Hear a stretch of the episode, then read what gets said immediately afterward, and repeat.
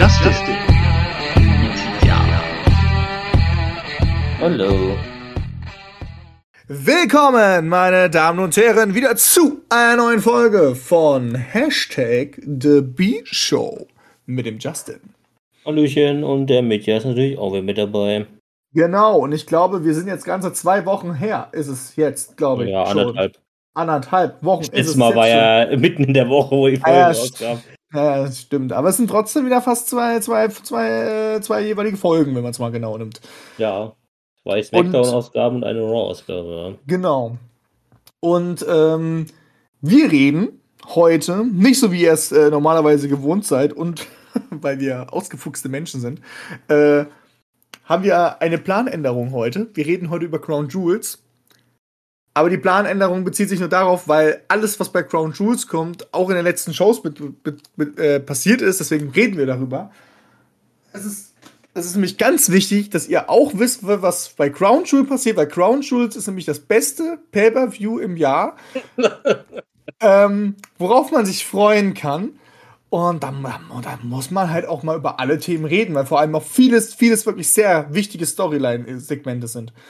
Und, und das, da greife ich nicht mal weit nach oben.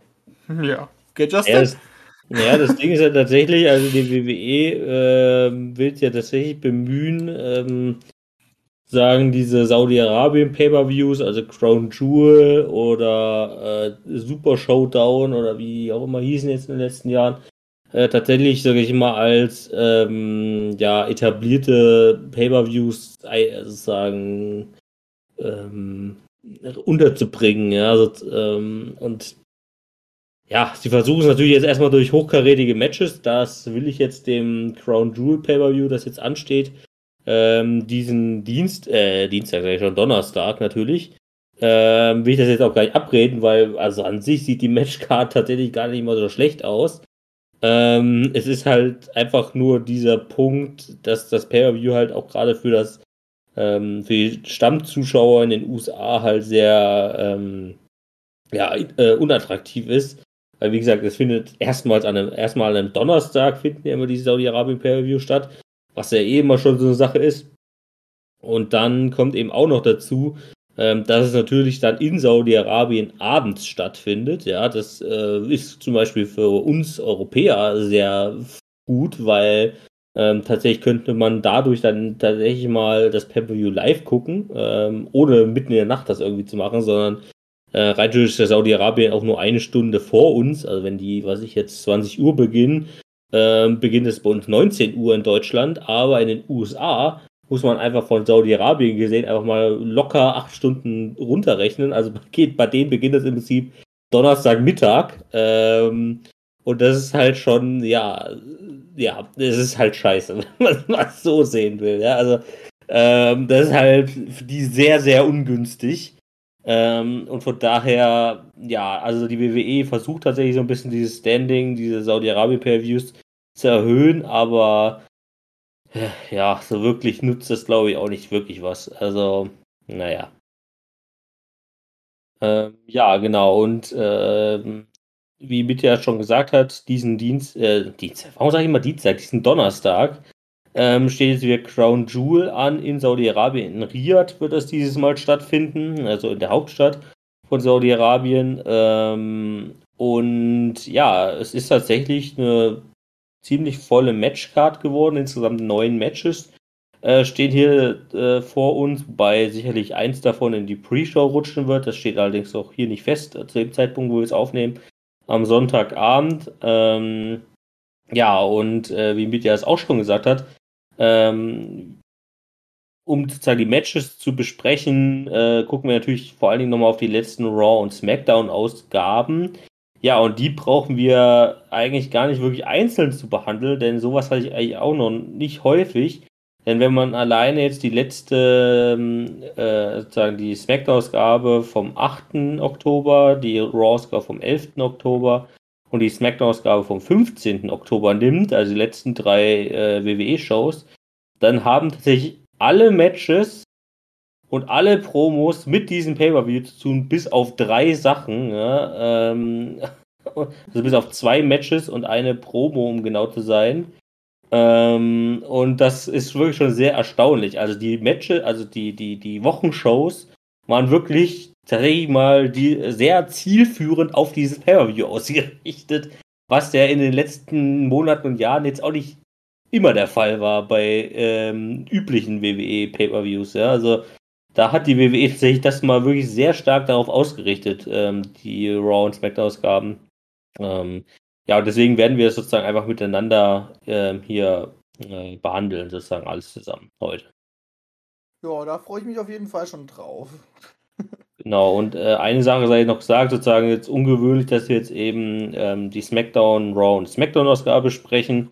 Ähm, ist ja der Punkt gewesen, wie gesagt, dass wir beim letzten Mal ja einen sehr ungewöhnlichen Veröffentlichungszeitpunkt hatten, nämlich ähm, sozusagen mitten in der Woche.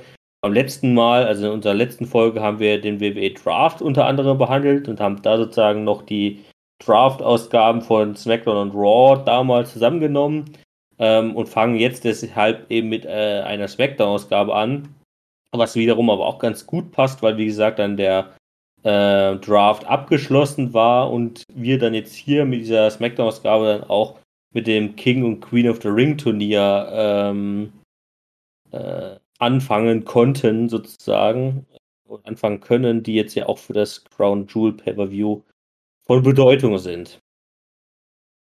So, und ohne jetzt noch weiter irgendwie äh, um den heißen Brei zu reden, würde ich sagen, fangen wir an mit dem Tippspiel sozusagen ähm, und fangen an mit, ja, letztendlich dem wahrscheinlich eher mal unwichtigsten Match des ganzen Pay-Per-Views. Ich habe es ich habe es einfach mal an den Anfang gestellt, ja, weil damit wir das gleich von, vorbei haben. Ähm, und zwar äh, das Match Mansur gegen Mustafa Ali. Ein Singles-Match ohne Stipulation. Äh, zumindest äh, ohne bisher bekannte Stipulation. Ähm, genau. Was ist da passiert? Die sind ja eigentlich bis vor kurzer Zeit als Tag-Team gemeinsam aufgetreten. Äh, hatten da jetzt ja in den letzten Wochen einige Niederlagen bei ähm, ja, vor allen Dingen Raw einstecken müssen. Die waren ja beide bei Raw. Und äh, so haben sie auch diese Woche bei Raw wieder verloren. Und zwar gegen das ja wieder neu zusammengekommene Tag Team Sheldon Benjamin und Cedric Alexander. Also gegen das Hurt Business, wenn man es so nehmen möchte. Und äh, ja, nach der Niederlage, also Mustafa Ali hat, glaube ich, auch die, genau die Niederlage gegen Cedric Alexander einstecken müssen. Ähm, nach der Niederlage wollte Mansur seinem Tech-Team-Partner helfen. Der nahm die Hilfe allerdings nicht an, ähm, ist dann wütend gegangen. Ähm, und danach gab es noch ein Backstage-Segment, ähm, in dem Mansur erstmal von einer äh, ja, Inter also Interviewerin äh, gefragt wurde, was da jetzt die aktuelle Lage ist. Äh, Mustafa Ali kam da kurz dazu, hat erstmal seinen Wut abgelassen gegenüber Mansur ähm, ist dann erstmal wieder gegangen. Mansur hat weitergesprochen und daraufhin äh, äh, hat dann Mustafa Ali dann noch Mansur angegriffen. Und dadurch wurde eben dieses äh, Tag-Team logischerweise aufgelöst. Ähm, und ähm, ja, auch gleichzeitig sozusagen das äh, 1 gegen 1 Match bei Brown Jewel angesetzt, was allerdings auch nicht wirklich verwundert, denn wie wir alle wissen, ist der Mansur der einzige äh, WWE-Superstar, der aus Saudi-Arabien kommt. Ähm, und demzufolge natürlich auch äh, hier seinen Heimauftritt mal wieder bekommt. Hat er ja in den letzten Jahren auch schon häufiger mal bekommen, ähm, wo er sozusagen damals noch bei ja, NXT, äh, Tour 5 Live oder im Performance Center war. Also äh, im Prinzip so lange ist Mansur jetzt ja noch nicht äh, in der WWE, aber ähm, es wurde jetzt sozusagen bei diesem Saudi-Arabien-Per-View dann doch immer schon sehr stark ausgenutzt, sozusagen, dass er dort seine Auftritte bekommen hat. Genau, äh, ja, viel mehr muss man, glaube ich, dazu auch gar nicht sagen. Und da ich immer noch äh, Tippspiel-Champion bin, darf ich natürlich auch wieder den ersten Tipp machen. Ähm, und ich tippe, ja, natürlich auf Mansur, weil ähm, er ist logischerweise halt in Saudi-Arabien äh, der Local Hero, ja, der kommt von dort und ähm, ja, ein saudi-arabischer äh, Wrestler in der WWE wird sicherlich keine Niederlage in seinem Heimatland bekommen. Ja, das ist halt eben auch der Grund, weswegen ich auf Mansur gehen gehe. Ähm, Ich glaube, das würde sich die WWE auch jetzt einfach nicht erlauben, ihn da verlieren zu lassen. Ich glaube, Mansur war ja. War, ist das eigentlich der, der auch in Saudi-Arabien an sich immer aufgetreten ist? Ich weiß es immer nicht. War das Ja, ja. Mansur? Gell? Ich glaube, dass. Und er hat ja auch immer bis jetzt gewonnen, wenn sie in Saudi-Arabien waren. Ähm, Mhm. Und ich glaube, dass wir das auch einfach weiterhin verfolgen wollen, dass Mansur gewinnt. Äh, Beim, beim ähm, letzten Pay-Per-View Super Showdown 2020, also kurz vor der Corona-Krise, hat äh, er zum Beispiel gegen Dolph Ziggler gewonnen. Was man Genau. mal schaffen muss. davor hat er, äh, glaube ich, sogar gegen äh, äh, Cesaro gewonnen. Bei Crown Jewel 2019. Äh, ja, genau, hat er gegen Cesaro gewonnen, ja. Und davor weiß ich gar nicht. Super Showdown 2019 hat er, ach genau, da hat er das Battle Royal, das 51-Man Battle Royal gewonnen. Äh, als letzter hat er noch Elias eliminiert. Ja, genau. Ich glaube, das war sogar sein erster Auftritt, wo er damals sozusagen äh, die WWE reinkam. Ja. Das, da- klar, ja, ja, ja, genau, genau, stimmt. Aber beim Royal Rumble hat er, glaube ich, nicht mitgemacht. Nee, da war er, glaube ich, nicht mit Teilnehmer, soweit ich weiß. Ich weiß es gerade nicht. Egal, aber deswegen gehe ich trotzdem auf Mansur, dass er da halt gewinnt. Ist ja klar.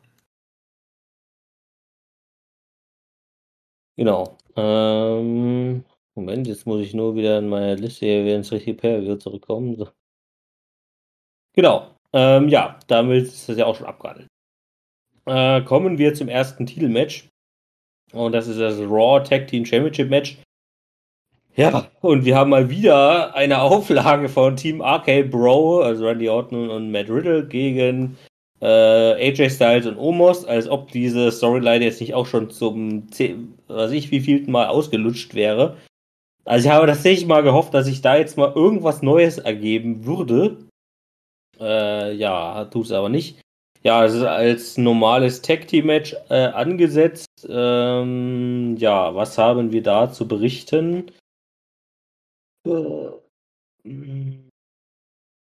Ja, also vielleicht nochmal, um noch ein Stück weiter zurückzugucken, bei der Raw-Ausgabe vom Draft, also von vor zwei Wochen sozusagen, gab es eine Promo zwischen den beiden Teams ähm, und bei der aktuellen Raw-Ausgabe ähm, ja, gab es ein kleines Backstage-Segment, wo, äh, was ich wieder herrlich fand eigentlich, zwischen Matt Riddle und Randy Orton, äh, wo Matt äh, super aufgeregt und äh, wieder voller Freude in den Umkleideraum kam und äh, froh verkündet hat, dass er äh, Omos einem 1 gegen 1 Match herausgefordert hat, worauf Randy natürlich überhaupt nicht erfreut war und sich einfach nur gefragt hat, wa warum er das überhaupt macht, warum er sozusagen ähm, überhaupt so eine dämliche Entscheidung trifft und äh, weil er so äh, das als so dämliche Entscheidung aufgefasst hat, äh, hat er auch Matt Riddle klar gemacht, dass er ihn darauf nicht unterstützen wird.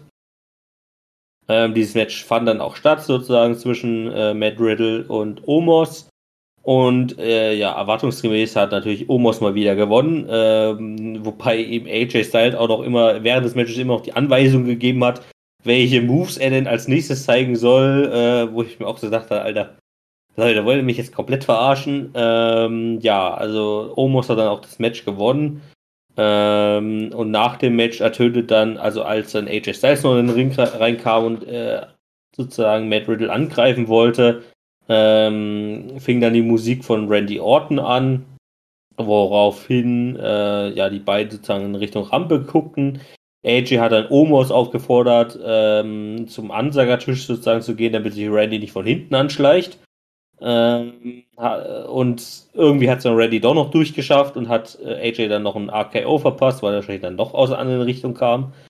Ähm, und ja, daraufhin sind dann Randy und ähm, Matt dann sozusagen gegangen. Ja. Also diese Storyline ist ja auch im Prinzip seit dem letzten ähm, Extreme Rules Pay-Per-View äh, immer weitergegangen. Ja, bei Extreme Rules hatten wir dieses Match tatsächlich nicht, äh, interessanterweise. Ähm, aber im Prinzip hat es die ganze Zeit bei Raw stattgefunden. Ähm, jetzt muss ich nochmal gucken. Ich glaube, bei SummerSlam fand das Match aber auch schon statt. Ähm, genau, da haben wir auch T RK Bro sozusagen da die Titel gewonnen. Ja, und im Prinzip seit SummerSlam findet jetzt ja dieses, ähm, dieses, äh, diese Fehde statt. Ich glaube auch mit schon mindestens ein, zwei Titelmatches bei Raw, wenn ich mich nicht ganz täusche, derzeit.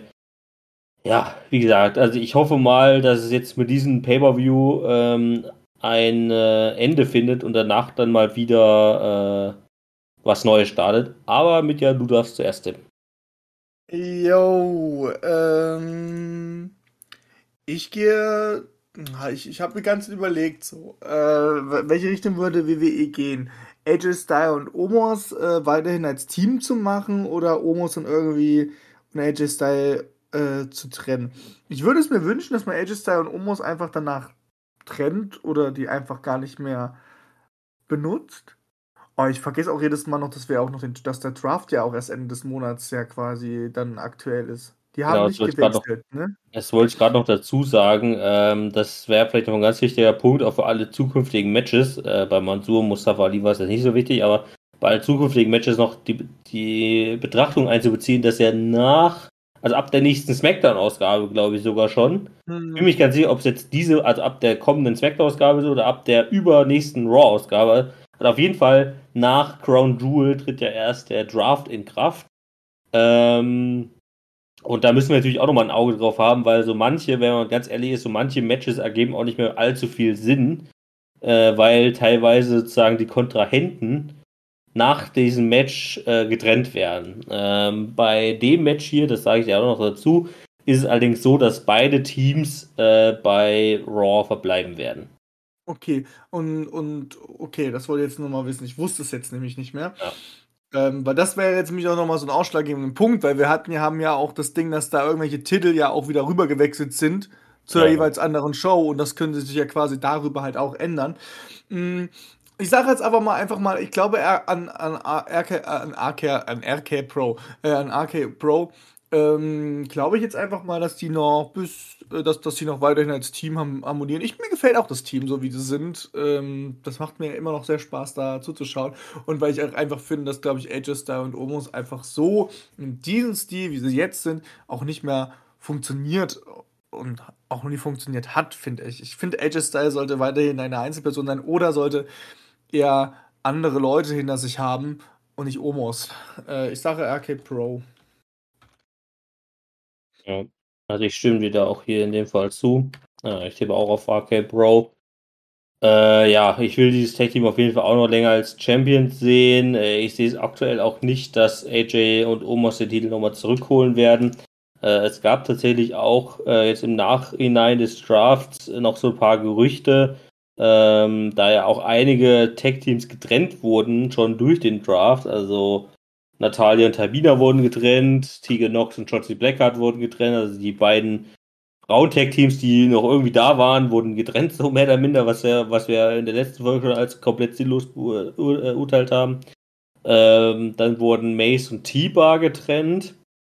Ähm, und, ach ja, genau, äh, Veer von den, also der Inder, ne, also hier dieses Stable, nenne ich jetzt mal, ähm, Jinder Mahal, Veer und Shanky, sind, bleiben sozusagen, Jinder Mahal und Shanky bleiben zusammen, aber Veer wird, wurde sozusagen von denen getrennt. Also diese vier Tag-Team-Auflösungen gab es. Ähm, und jetzt im Nachhinein ist ja durchaus noch äh, gerüchteweise rumgekommen, dass es mal ursprüngliche Planung gab, sowohl ähm, ähm, die Street Profits zu trennen, weil ich einen sehr interessanten äh, Move gefunden hätte, weil das wäre wieder absolut nach hinten losgegangen, zumindest für einen von beiden. Also ich glaube, mit Montes Ford wäre es sogar noch irgendwie gut gegangen, aber ähm, äh, wie heißt der andere nochmal? Ach, scheiße, ist mir der Name entfallen. Ähm, äh, Angelo Dawkins. Ähm, der, ich glaube, der spätestens, der wäre wieder komplett hinten runtergefallen im Roster irgendwann. Also das, das ist ja soweit nicht gekommen. Und es war tatsächlich auch mal in Planung, dass man AJ Styles und Omos durch den Draft trennt. Ähm, war sogar eine Idee von Vince McMahon interessanterweise. Aber ähm, da wurde ihm von verschiedenster Seite geraten, dass halt Omos noch nicht so weit wäre und noch ein bisschen an der Seite von AJ bleiben sollte. Und deswegen wird es wahrscheinlich auch noch weiterhin der Fall sein. Aber wie gesagt, ich gehe auch nicht davon aus, dass sie jetzt nochmal die Tag Team Titel gewinnen werden. Ähm, Und von daher, ich glaube, da wird diese Storyline noch ein bisschen weitergehen. Äh, nicht weiter, ich, also nicht die Storyline wird weitergehen, sondern das Tag Team wird weiter bestehen. So Ich hoffe, dass diese Storyline damit beendet ist, mit diesem Pay-Per-View. Weil ich würde auch gerne mal eine andere Storyline mit den, äh, mit RK Bro sehen. Ja, das stimmt. Gut. Ähm, ja, und damit kommen wir ähm, sozusagen zu zwei Matches. Behandelt es jetzt mal etwas zusammen. Äh, nämlich zu den King, Queen of the Ring Turnieren. Beziehungsweise der Name ist ja gar nicht mal so richtig, weil bei den Männern heißt es durchaus noch King of the Ring. Ähm, bei den Frauen heißt es allerdings Queen's Crown Tournament, warum auch immer. Also ich, warum man das jetzt nicht auch einfach Queen of the Ring genannt hat. Ja, das wäre ja, das ist ja dann, da denkt man ja, die sind ja unkreativ. Ähm, also jedenfalls, ähm, ja, fanden die jetzt ja sozusagen den letzten, also genau in den Shows statt, die wir jetzt besprechen wollen oder besprechen jetzt in dem Sinne, äh, nämlich in, der, in, den letzten beiden SmackDown-Ausgaben und in der letzten Raw-Ausgabe. Ähm, ja, und diese Turniere haben dann doch ähm, ja, zu mehr Kritik geführt, sage ich jetzt mal, in der, auf der, in Fan, bei der Fanbasis, als mit Zuspruch sozusagen. Ähm, und das lag so ein bisschen daran, also erstens, dass sozusagen diese Turniere viel kleiner ausgefallen sind, äh, als das mal vielleicht ursprünglich mal angenommen wurde, vielleicht von ein paar Fans, auch von mir unter anderem. Ähm, nämlich eigentlich, wenn man es mal so genau nimmt, gab es pro Show, also pro äh, SmackDown und Raw, vier Männer und vier Frauen, die an den gesamten Turnieren teilgenommen haben, ja. Deswegen fang, äh, fingen sozusagen die Matches an. Es gab sozusagen zwei Begegnungen. Ich nehme jetzt mal die Männer. Ähm, daraus entstehen zwei Sieger und das ist schon das Halbfinale. Die treten gegeneinander an und der Sieger oder die Siegerin aus diesem Halbfinale zieht dann ins Finale zu Crown Jewel ein. Ne? Das ist das gesamte Turnier. Also das gesamte Turnier besteht im Prinzip aus drei Runden, wenn man das Finale mitzählt. Ähm, und das ist natürlich schon deutlich kleiner ausgefallen. Also gerade im Sinne des King of the Ring Turniers, ähm, wo man ja wirklich noch die Möglichkeit hat, eigentlich da viel mehr Männer reinzunehmen. Äh, bei den Frauen, ja, ist es natürlich so ein bisschen ein Problem. Die Women's Division ist natürlich an sich auch kleiner. Ähm, als die Männer-Division logischerweise. Und da ist es dann eben nicht so ganz möglich, natürlich so ein größeres Turnier dahin zu machen. Aber ähm, ja, es fiel dann, wie gesagt, dann doch schon sehr klein aus. Ähm, und dann auch noch teilweise sorgte dann auch die Auswahl der äh, Wrestler und Wrestlerinnen ähm, dann auch noch so ein bisschen dazu zu fragen, äh, was das überhaupt für einen ganzen Sinn hatte. Ja? Also es waren dann halt teilweise Namen dabei, wo man sich gefragt hat, ja gut, da hätte man vielleicht auch noch zwei, drei andere oder ein paar andere nehmen können, die das irgendwie, wo es mehr, deutlich mehr Sinn gemacht hätte, dass die in diesem Turnier gewesen wären. Ähm, ja, und der dritte Kritikpunkt war dann letztendlich das gesamte Queen's Crown Tournament. Also ich nenne es einfach weiterhin mal Queen of the Ring Turnier, ja, wenn sie, das spricht sich einfach besser aus. Ähm, jeder weiß, was ich meine.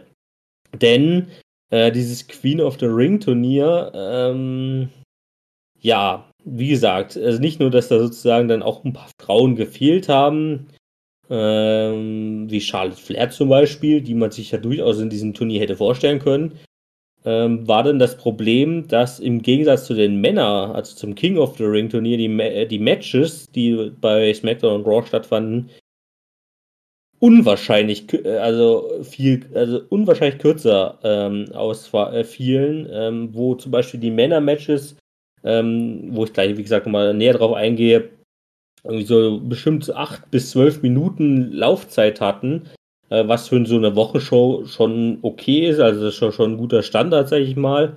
Ähm, viele, bis, alle bisher stattgefundenen Frauenmatches absolut unfassbar kurz aus und ich glaube, keines, keines der bisher stattgefundenen Frauenmatches ging länger als drei Minuten. Ähm, und das wurde, äh, kam eben eine große Kritik auch nochmal auf, also von Fans, aber wie man wohl auch hört, innerhalb der WWE von den äh, weiblichen Wrestlerinnen, ähm, die gesagt haben, oder ihren Unmut darüber geäußert haben, wie denn aktuell die ähm, ja, sozusagen das Booking ist, die Storyline schreiben, die Match-Aufmachung äh, von den Frauen in der Women's Division ist sozusagen.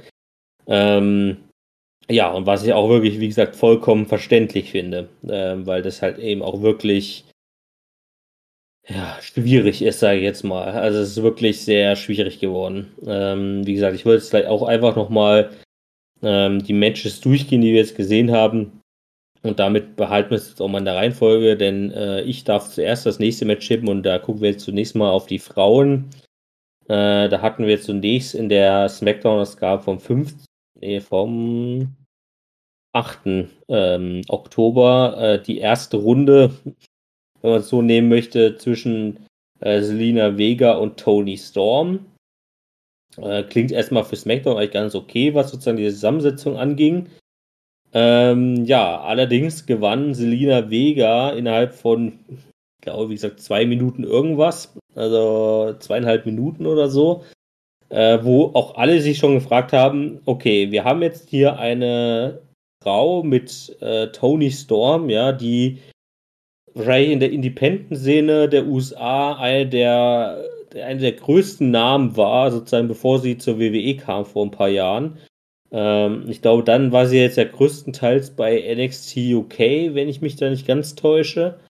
Ähm, war da auch ein riesiger Name und ähm, ja, jetzt kam sie vor ein paar Monaten ähm, ins Main-Roster und hat seitdem da echt so gut wie keine Rolle gespielt. Äh, also sie hatte irgendwie nur so vielleicht drei, vier Matches oder sowas.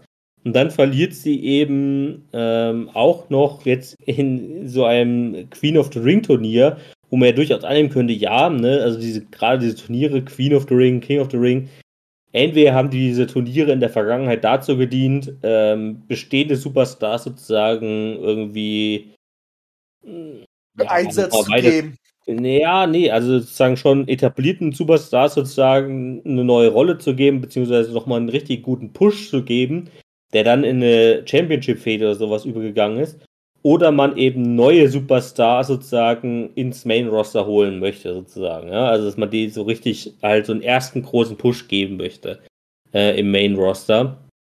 Und ja, ähm, da hat man, haben wahrscheinlich halt eben viele gedacht, oh ja, Tony Storm, das kann ja sehr interessant werden. Ähm, vielleicht ist das ja auch eine Anwärterin auf die, ähm, auf diesen Titel, nenne ich jetzt mal, Queen of the Ring. Ja, und sie hat dann, wie gesagt, gleich in der ersten Runde dann gegen Selena Vega verloren, was ich überhaupt nicht nachvollziehen kann, wo ich mir einfach wirklich sage, Warum gibt man da nicht einfach einer jungen Frau wie Tony Storm, die gerade erst ins Main Roster reinkam, ähm, sozusagen die Chance, das zu gewinnen? Ähm, ja, wurde leider nichts und auch im, gleich, äh, im zweiten Match, äh, zweiten Erstrunden-Match bei der, in der gleichen Smackdown-Ausgabe, Carmella gegen Liv Morgan wo man ja auch sagen muss, ja, hier auch Liv Morgan, ja, wo man auch, äh, wo auch alle in der letzten Zeit über so ein, ja, darüber tuscheln, ja, besteht vielleicht ein größerer Push für Liv Morgan bevor, ja, dass die auch mal eine größere Rolle bekommt. Viele haben auch vor dem Turnierbeginn vielleicht Liv Morgan als geheime, also Geheimfavoritin gesehen auf den, auf den Sieg, ja, und auch sie hat in der ersten Runde gegen Carmella verloren. Und somit hat man jetzt eben hier zwei Heels, Selina Vega und Carmella, gewinnen lassen. Ähm, die, ja gut, Selina Vega ist vielleicht auch noch nicht so krass etabliert, aber ähm, wo man einfach sagen muss, die, also was will man aktuell mit Carmella oder Selina Vega großartig anstellen? Ähm, wenn sie sozusagen das Turnier gewinnen könnten, ja. Ähm, also da hätte ich für Tony Storm oder Liv Morgan zehnmal mehr Potenzial gesehen. Ähm, aber ja, man hat sich hier leider dagegen entschieden. Ähm, und um das sozusagen bei den Frauen jetzt erstmal abzurunden, in der aktuellen Smackdown-Ausgabe fand dann sozusagen das Halbfinale statt, ähm, um die Siegerin nach Saudi-Arabien schicken zu können. Das war äh, eben das Match äh, Selina Vega gegen Carmella. Die zwei Siegerinnen sind gegeneinander angetreten. Ähm, und Äh, hier hat Liv Morgan auch nochmal relativ zum Matchende eingegriffen, entscheidend, konnte Carmella entscheidend ablenken, wodurch Lina Vega für SmackDown sozusagen gewonnen hat. Ähm, ja, und Lina Vega jetzt die Finalistin für SmackDown bei Crown Jewel ist. Ja, bei Raw muss man jetzt natürlich noch dazu sagen, äh, wir nehmen jetzt diese Folge auf, bevor, äh, also im Prinzip vor der letzten Raw-Ausgabe äh, vor Crown Jewel. Also ne, wir nehmen heute am Sonntagabend auf, morgen am Montag kommt noch Raw und dann am Donnerstag Crown Jewel. Deswegen haben wir jetzt aktuell zu unserem Tippstand äh, die, das Problem, nenne ich es jetzt mal, dass wir nicht das finale Match vor uns haben, sondern im Prinzip die Sieger von SmackDown kennen, aber nicht die Sieger von Raw und somit noch auf dem Halbfinalstatus sind. Und wir sozusagen noch die etwas größere Schwierigkeit dazu haben, dass wir sozusagen, wenn wir jetzt gleich die Matches tippen, ähm, tippen müssen, äh, wer sozusagen das Halbfinale bei Raw gewinnt, um dann zu wissen, wie wir das Finale tippen. Ja? So in der Art und Weise. Aber äh, ich, ja, ich glaube, so schwer sollte es auch nicht werden. Nee. Ähm, genau, bei Raw, wie gesagt, hatten wir dann diese Woche die zwei Erstrunden-Matches. Shayna Baszler hat gegen Dana Brooke gewonnen. Auch in einem sehr kurzen Match tatsächlich. Äh, wobei das ja irgendwie auch so ein bisschen, ja, Shayna Baszler dominiert eben gerade sehr stark in der Women's Division bei Raw. Und das zweite Erstrunden-Match war dann Doudrop gegen Natalia, was übrigens auch erstmal eine interessante Ansetzung war, denn zunächst war hier Doudrop gegen Eva Marie angekündigt, wenn mich nicht alles täuscht. Und Eva Marie wurde dann auch relativ kurzfristig wurde durch Natalia ersetzt. Ähm, ja, und auch hier konnte sich Doudrop durchsetzen gegen Natalia. Hier zumindest, also von den vier Frauen, die zumindest daran teilgenommen haben, haben zumindest in der Hinsicht meiner Meinung nach äh, die ja auch die besseren gewonnen, ja. Also das, ähm, das, was bei SmackDown nicht, nicht ganz unterschreiben kann. Ähm, ja, und somit haben wir jetzt zum aktuellen Zeitpunkt der Aufnahme am Sonntag ähm, den Tippstatus Selina Vega gegen Shayna Baszler oder Doudrop. Ähm, ja, und da bitte ich dich jetzt mit dir mal deinen Tipp abzugeben. Nee, du. Stimmt, ich muss meinen Tipp abgeben, sorry. ich war jetzt gerade okay. so, äh, äh, äh, nee, nein. alles klar. Äh, sorry, ja, ich habe jetzt gerade so viel erklärt, dass ich da jetzt irgendwie durcheinander war. Nee, genau. Ähm, also ich darf zuerst tippen. Äh, ja, ich tippe darauf, dass Shayna Baszler ähm, Doudrop bei Raw besiegen wird. Das Finale Selina Vega gegen Shayna Baszler heißt und dadurch dann Shayna Baszler auch im Finale gewinnen wird.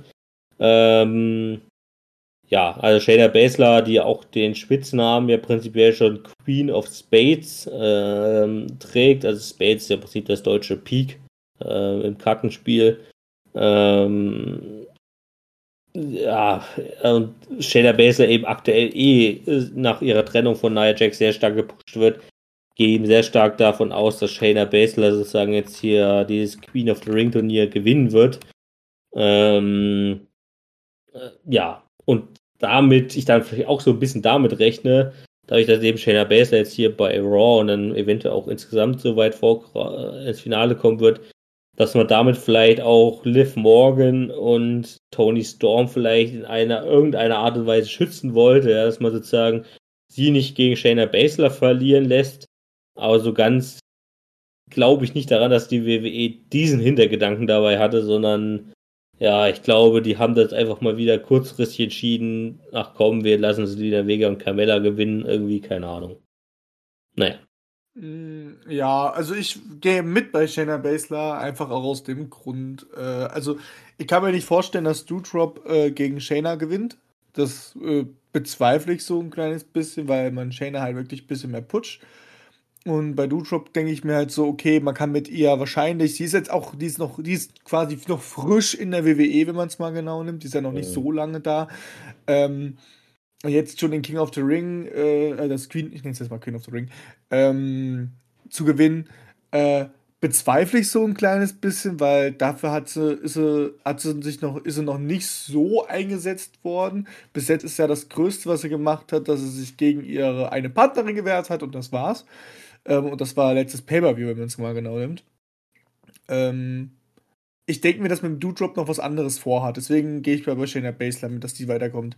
Und jetzt Selina Vega gegen Shayna Baszler, denke ich mir einfach so, okay, ich halte von Selina Vega jetzt sehr wenig, also, also, also ich sehe es ein, dass er da oben ist, kann mir aber nicht vorstellen, dass man ihr diesen King of the Queen Dings gibt und dass man lieber Shayna Baszler das, äh, die diese Krone halt gibt, damit die vielleicht auch erstmal ein bisschen beruhigt ist, so eine Art, ähm, dass sie wieder was hat und dass man damit auch ein bisschen mehr arbeiten kann, weil ja, also okay, wenn man vom King of wenn man vom, vom, vom King of the Ring ausgeht, ist jetzt nicht krass passiert mit denjenigen, der da die, die Kronen drauf hat. Ich meine, äh, man hat ja, äh, wir, haben es ja gesehen, ähm, dass das nicht so wirklich Einsatz hat, aber man könnte ja trotzdem was draus basteln. Da kann man, kann ich mir gut vorstellen, dass man bei Shayna dann was draus basteln könnte, dass sie dann vielleicht nächstes Jahr, also ja im Jahr 2022, ähm, dann äh, vielleicht ein bisschen besser äh, wieder vorkommt. Ich meine, sie hat echt Rückschläge einstecken müssen, wo wir uns echt gewundert haben, warum. So, äh, ich sage ja nur noch mal, ähm, hat ein WrestleMania-Match gehabt, ist komplett durchgerast ähm, und hat dann nicht mehr den Titel dann bekommen und das auch noch so auf so eine Art und Weise von äh, nicht mal knapp. Ähm, und dann musste sie mit Nia Jackson in Tag Team kommen. Äh, denke mir, dass man jetzt dadurch ein bisschen eine Solo-Kampagne damit starten wird. Deswegen sage ich Shayna Baszler. Ja. Ja, wobei man natürlich dazu sagen muss, also gerade diese King of the Ring Turnier, also ist ja, das muss ich auch nochmal dazu sagen, ist das allererste Queen of the Ring Turnier, was es jemals gab. Ja, das stimmt. Und dafür auch. ist es ziemlich scheiße, wenn man es mal so nimmt. Ja, also wie gesagt, alle bisher stattgefundenen Matches waren nicht länger als drei Minuten, glaube ich. Ähm, und wenn nur ganz knapp drüber. Ähm, und auch wenn man jetzt dieses Finale voraussagt, ja, Selina Vega gegen Shayna Baszler, würde ich da jetzt auch kein langes Match erwarten. Ähm, nee, ich auch nicht. Und von daher war, wenn man das so nimmt, als wirklich das erste Queen of the Ring Turnier, was es jemals gab, war es ein wirklich absoluter Reinfall. Ja, also ich glaube, die Erwartungen daran waren viel, viel höher, weil man sich vielleicht auch einfach erwartet hat, dass einfach auch andere Namen wie Becky, Bianca, Sascha, Charlotte, ja, die Queen Charlotte nimmt nicht am Queen of the Ring Turnier teil, ähm, sich da einfach viel mehr drunter vorgestellt hat ähm, als dass es jetzt letztendlich einfach nur zwei Erstrunden-Matches, ein Halbfinale und ein Finale ist, ja. Ähm, und nochmal zu dem Punkt, dass man in der Vergangenheit mit den King of the Rings nicht allzu viel angestellt hat, ja, muss man nur teilweise zustimmen. Als erstes muss man natürlich so sagen, sagen wir, ab den 2000ern äh, hat das, diese Turnierform ja eh nicht mehr allzu häufig stattgefunden. Also in den 80er und 90er Jahren war es ja durchaus regelmäßiger, auch nicht jedes Jahr, aber ja, so alle zwei Jahre oder so im Schnitt. Also manchmal war das auch jedes Jahr dann mal eine Zeit lang, aber im Schnitt so alle zwei Jahre vielleicht. Ähm, ab den 2000ern hat das ja dann auch nur sehr sporadisch stattgefunden, also in den 2000ern auch noch ein paar Mal. Ähm, ja, und in den 2010ern war es ja, glaube ich, wirklich nur zweimal. Äh, 2015 oder so war es ja dann Wade Barrett, also King Barrett, der es da damals gewonnen hat. Und 2019 war es, glaube ich, dann eben mit äh, Baron Corbin. Da muss er zumindest sagen, also er hatte prinzipiell jetzt danach fast zwei Jahre, anderthalb Jahre oder so in der Dreh rum, schon regel, also immer das Gimmick King Corbin. Ja, also er ist dann seitdem immer als King Corbin aufgetreten. Mit seiner Krone, seinem Zepter und teilweise seinem Umhang. Ähm, also im Prinzip den Charakter haben die da schon beibehalten. Ähm, und ich glaube nicht, dass es bei den Männern, da kommen wir jetzt ja gleich drauf zu, dass es bei den Männern jetzt nochmal so krass dazu kommen wird. Vielleicht schon, mal gucken. Ähm, aber ähm, ja, das nochmal dazu gesagt. Also da muss man schon dazu sagen, sie haben dieses King Corbin-Ding, also dieses King of the Ring von Baron Corbin, deutlich stärker ausgenutzt, als das vielleicht bei den davorgehenden der Fall war, nämlich bei Wade Barrett, ich glaube davor war Seamus, 2009 oder 10 oder so, wann das war. Äh, und davor war es, glaube ich, William Regal, äh, auch 2008 oder so war es, glaube ich. Also, äh, bei denen hat es damals noch, noch eine geringere Rolle gespielt, als es jetzt bei ähm, Baron Corbett zum Beispiel der Fall war. Ja? Also, ja. haben die schon ganz gut durchgezogen, tatsächlich, so dieses, dieses Gimmick, nenne ich es mal. Das stimmt, aber es hat ja trotzdem nicht so eine Präsenz gehabt. Also es war ja trotzdem nicht immer, also wenn ich mal, wenn man mal zurückblickt, äh, war das jetzt aber halt auch so. Und King, Cor King Corbin, sage ich schon wieder. Corbin hatte ja sowieso, äh, ist sowieso in so dieser Ebene drinne von, ähm, er bekommt alles, was, äh, was so Useless-Preise sind, also was so Ja. äh, die Solo-Preise sind. Ja, okay, also Ähm, gehst jetzt von der Punkt ran, dass sozusagen der King of the Ring nicht vielleicht wie in den 90er Jahren dazu geführt hat, dass du irgendwie Title Reigns bekommen hast. Genau. Wobei man dazu ja auch sagen muss, das war ja auch damals in den 90er Jahren nicht immer der Fall. Ja, also natürlich hattest du jemanden so wie Bret Hart oder vor allen Dingen dann Stone Cold Steve Austin, ja, die dann dadurch vielleicht auch nochmal eine, also, ne, also durch das King of the Ring Turnier, ach Gott, 98 oder so, äh, was, äh, 97, 98, ich weiß gar nicht mehr wann, äh, was Stone Cold Steve Austin gewonnen hat. Dadurch wurde ja im Prinzip dieser Charakter, äh, wie er dann sozusagen in den Folgejahren war, äh, äh, nochmal so richtig geprägt. Und auch dieses Austin 316, das war ja in seiner Krönungsrede, ja, also dieser, diese, dieser Satz, diese, diese, diese T-Shirt-Aufdruck, ne, also dieser, diese, diese Bedeutung Austin 316 für seinen Charakter, das wurde damals bei King of the Ring geboren. Aber du hast halt genauso gut in den 90er Jahren äh, King of the Ring Sieger gehabt, die ähm, ja jetzt auch nicht eine allzu große äh, Rolle gespielt haben. Ja, also mh, muss man ganz kurz gucken, wer das äh, so alles damals noch gewonnen hat. Moment. Also wir hatten 91 und 93 hat Bret Hart gewonnen, sage ich jetzt mal. Ich gehe mal auf, ab, ab den 90er. Davor haben auch schon ein paar Sekunden. Ja, so dann 94 Owen Hart. Ja, ist auch schon so eine schwierige Sache. Dann 95 Mabel. Spielen unter Viscera oder Big Daddy V bekannt. Ja, also das hat dann war dann auch keine, damit war dann auch keine riesige Rolle verbunden. Dann 96 war sogar Stone Cold Steve Austin, habe ich sogar noch deutlich spät eingeordnet. Äh, 97 dann Triple H, also das kann man dann auch noch durchaus dazu zählen. Kurz danach war ja die Generation X sozusagen. Dann 98 Ken Shamrock, 99 Billy Gunn. Das waren so zwei, wo man, ja, ne, also die haben dann klar der Tag Team Division oder Intercontinental Ch Championship oder Hardcore Championship eine Rolle gespielt, aber halt auch nicht im Sinne von WWE Championship damals, ne? Dann 2000 Kurt Angle, ja, wurde dann auch mal eine größere Karriere. 2001 Edge, muss man natürlich auch dazu sagen, da hat es auch noch ein paar Jahre gedauert, bis der mal seine Einzelkarriere bekommen hat, sozusagen, bis er aus dieser Tech-Team-Riege da ein bisschen rausgewachsen ist. 2002 Brock Lesnar, ja, hat sozusagen zu dem seinem damaligen Push mit reingezählt. 2006 Booker T, hat dann danach keine große Rolle mehr gespielt. 8 William Regal, kurz vorm Karriereende, 2010 Sheamus. Ähm, das war sozusagen auch nochmal so ein Newcomer-Ding sozusagen damals. 2015 dann äh, Wade Barrett ähm, und dann 19 Baron Corbin. Das sind sozusagen die letzten Sieger seit äh, 91, ja. Also da ist es auch ein wilder Mix aus, äh, wurden mal World Champions bis hin zu sind in der Vergessenheit versunken, ja. Ähm, Ja. Wenn man es mal so sehen möchte. Ja, mal gucken. Gut. Werden wir sehen. Genau. Ähm, ja, und dann kommen wir gleich zu den Männern. Das darf jetzt allerdings dann gleich mit dir als erstes tippen. Äh, gucken wir wieder zuerst auf SmackDown. Da haben wir die Erstrunden-Matches gehabt. Äh, Sami Zayn gegen Rey Mysterio. Ähm, hat Sami Zayn gewonnen. Äh, ja, Dominik ist kurz vor ähm, dem Matchende zum Ring gekommen, wollte seinen Vater unterstützen.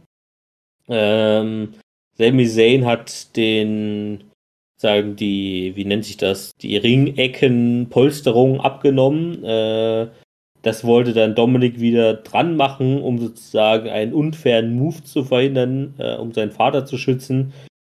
Und als er das dran machen wollte, hat das Ray gesehen, der hat dann gesagt, ja, geh runter, geh runter, du hast hier nichts zu suchen. Und in dem Moment äh, gab es dann eben den, äh, hat ähm, Sami Zayn Ray gegen Dominik geschubst, ähm, hat er den Roll-Up gemacht und hat dann das Match dadurch gewonnen.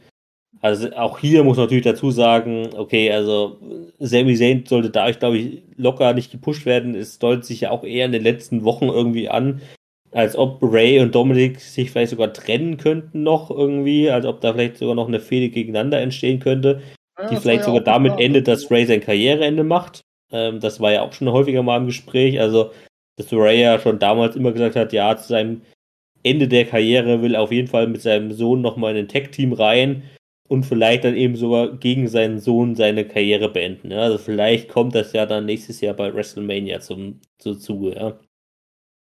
Ähm, würde ich zumindest cool. nicht ganz ausschließen, diese Theorie. Ähm, ja. Hast du noch, also ja. Nee, das, das, wollte ich auch nur dazu mal, also dann kann ich mir gut vorstellen, dass das eigentlich mehr damit zu tun hat, da äh, die Mysterios im Fokus zu rücken als ähm, Sami Zayn. Wo ich mir glaube, ich habe irgendwo eine News gelesen, ich glaube, aber das ist glaube ich auch schon mega lange her. Da hat mal Ray gesagt, er will das eigentlich gar nicht gegen seinen Sohn antreten. Aber ja. ich weiß es gar nicht. Er kann sich auch wieder geändert haben. Ray ändert ja auch durchgängig immer seine Meinung. Ja, und dann gab es noch das zweite Erstrundenmatch, äh, Finn Balor gegen Cesaro. Das war wirklich das ansehnlichste Match aus. Also, ich würde sogar komplett sagen, das ansehnlichste King of the Ring Match, äh, was wir bisher gesehen haben. Äh, wenn man auch Queen of the Ring noch dazu zählt. Also, es war bisher das beste Match, Finn Balor gegen Cesaro. Ähm, das war echt ein gutes Smackdown-Match auf jeden Fall. Ähm, Finn Balor hat hier gewonnen äh, und ist damit sozusagen auch weitergezogen. Und damit gab es dann diese Woche auch hier sozusagen das Halbfinale. Ähm, Finn Bella gegen Sami Zayn, was wiederum Finn Bella gewinnen konnte und somit im Finale steht. Jetzt gucken wir wieder auf Raw, ähm, wo sozusagen wir wieder auf dem Halbfinalstand sind. Da haben wir die beiden Erstrunden-Matches gehabt. Xavier Woods hat gegen, gewonnen gegen Ricochet und ähm, Jinder Mahal hat gewonnen gegen Kofi Kingston. Ähm, womit wir jetzt sozusagen auf dem Halbfinalstand sind. Finn Bella gegen Jinder Mahal oder Xavier Woods. Ähm, genau, das ist erstmal gleich dein Tipppunkt. Was ich allerdings auch hier nochmal gerne ansprechen würde, ist auch einfach nochmal meine Kritik an dem Männer, also dem King of the Ring Turnier, was wir bisher gesehen haben. Ähm, und zwar auch hier nochmal an der Auswahl der Wrestler, ja. Also, okay, man hat sich darauf geeinigt, in irgendeiner Art und Weise, dass es sehr klein ausfällt. Ne? Also, dass im Prinzip nur vier Wrestler pro Show überhaupt die Chance haben, äh, King of the Ring zu werden. Also, das war wie gesagt früher auch ganz anders. Ne? Also, ich glaube auch bei, bei ähm, King Corbin war das auch in 2019, war es aber auch ein deutlich größeres Turnier. Genau, ich gucke gerade nochmal, da gab es sozusagen die erste Runde, da gab es ein Quarterfinal, also ein Viertelfinale, dann das Halbfinale und dann das Finale. Also es gab eine gesamte Runde mehr. Also man hatte pro Show insgesamt acht Teilnehmer, nicht nur vier. Ähm, ja, und okay, man hat sich darauf geeinigt, so, und dann setzt man bei SmackDown Rey Mysterio und Sami Zayn und Cesaro und Finn Bella. Also gegen Cesaro und Finn Bella habe ich erstmal gar nichts. Die gehören auch komplett hin. Rey Mysterio auch. Sami Zayn hat mich da schon wieder, also ich glaube, das hat man wirklich nur zu diesem, eigentlich war dieses Erstrunden-Match nur dafür gedacht, das sozusagen als Storyline-Ding für Ray und Dominic zu haben. Ich glaube, keinen anderen Sinn hatte das. Zumal man auch bei, das muss man auch nochmal anmerken, bei SmackDown hat man auch den aktuellen, Anführungszeichen, King of the Ring, nämlich mit Shinsuke Nakamura, der ja vor ein paar Monaten die Krone offiziell gegen King Corbin, also Baron Corbin, gewonnen hat. Ja? Ähm, das war ja vor ein paar Monaten, vor zwei Monaten oder so, war das ja ein offizielles Match, das sozusagen nochmal entschieden wurde, wer King of the Ring ist. Ja? Und es war dann ab dem Zeitpunkt ja nicht mehr Corbin, sondern King Nakamura. Und mhm. selbst der aktuell in dem Sinne King of the Ring nimmt nicht an dem Turnier teil. Das ist schon mal mein erster Kritikpunkt. Das stimmt, und, das ist echt dumm. Und bei Raw geht's gleich weiter, ja. Also beide Teilnehmer von New Day, also sowohl Woods als auch Kingston, in dieses Turnier reinzustecken, ist für mich eigentlich schon mal absurd. Ähm, und dann überhaupt, auch überhaupt, sagt Xavier Woods gegen Ricochet. Ich meine, ja, Xavier Woods wird in letzter Zeit auch ganz gut gepusht. Also, der hat ja nur auch schon wirklich eine, einige entscheidende Singles- und Tag-Team-Matches in letzter Zeit gewonnen. Die sogar ähm, sehr das, gut waren. Darf man auch ja, nicht vergessen. Das darf man nicht vergessen. Deswegen finde ich das Match, also Xavier Woods okay, Ricochet, ich glaube, da hätte man vielleicht auch noch irgendjemand Besseres finden können, der da irgendwie, was sagen, so ein King of the Ring Turnier gepasst hätte. Ähm, Und ja, jetzt die zweite Zusammensetzung, Jinder Mahal und Kofi Kingston. Also Kofi hat da für mich erstmal noch gar nichts zu suchen. Ja, und Jinder Mahal, da will ich jetzt erstmal deinen Tipp abwarten, bis ich darauf weiterhin eingehe. Denn du darfst jetzt erstmal tippen, äh, Finn Bella gegen Jinder Mahal oder Xavier Woods. Das musst du noch bedenken. So, jetzt muss ich aber erstmal erstmal ähm, kurz kurz Warte mal, jetzt muss ich erstmal überlegen, ob die Frage jetzt sinnvoll ist oder nicht. Nein, die ist nicht sinnvoll.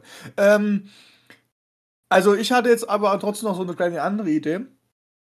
Und zwar ähm, habe ich ein ganz großes Problem dabei, ähm, wer hier gewinnen kann, weil ich finde halt zwei Lösungswege irgendwie sinnvoll. Also erstmal, Xavier Woods wird gar nicht erst im Finale antreten. Also du gehst davon aus, dass Jinder mal das Halbfinale gewinnen ja. wird. Okay. Das gehe ich, geh ich davon aus. Ähm, weil ich keinen Grund sehe, Xavier Woods hochzubringen. Bei Jinder Mahal gehe ich halt eher mit, weil wir in Saudi-Arabien sind. Mhm. Verstehst du? Deswegen ja. ähm, sage ich, dass Jinder Mahal ins Finale kommt. Aber jetzt habe ich halt ein großes Problem. Und zwar, Finn Bella kam erst zurück, hatte jetzt schon ein krasses Match gehabt ist jetzt beim King of the Ring Turnier und verliert dann gegen Jinder Mahal, weil er möchte, dass Jinder Mahal quasi, mh, hm, weil, sie, weil sie wollen, dass Jinder Mahal gewinnt, weil es Saudi-Arabien ist. So, weißt du? Dadurch wird Jinder Mahal gepusht. Finn Balor landet natürlich wieder da, wo er eigentlich, wo er, wo er vor, bevor er zu NXT gelandet ist, äh, war. Mhm. Auf der anderen Seite kann ich mir aber vorstellen, dass man sagt, okay, Finn Balor wird einfach King macht daraus halt eine Fete und er ähm, und, und, und, und man pusht ihn da weiter. Und das ist halt mein Riesenproblem, wo ich mich jetzt echt nicht entscheiden kann. Und deswegen gehe ich, geh ich jetzt entweder danach, dass ich sage, okay, wir sind in Saudi-Arabien, oder gehe ich danach, was ich viel geiler finden würde. Beides ist halt möglich. Und ich sage, Ah, was, was, wo kann ich mir. Das Ding ist, Jinder Mahal kann man aber als King halt einfach besser verkaufen als Finn Bella, finde ich. Keine Ahnung, ob ich da so richtig liege. Ich sag Jinder Mahal.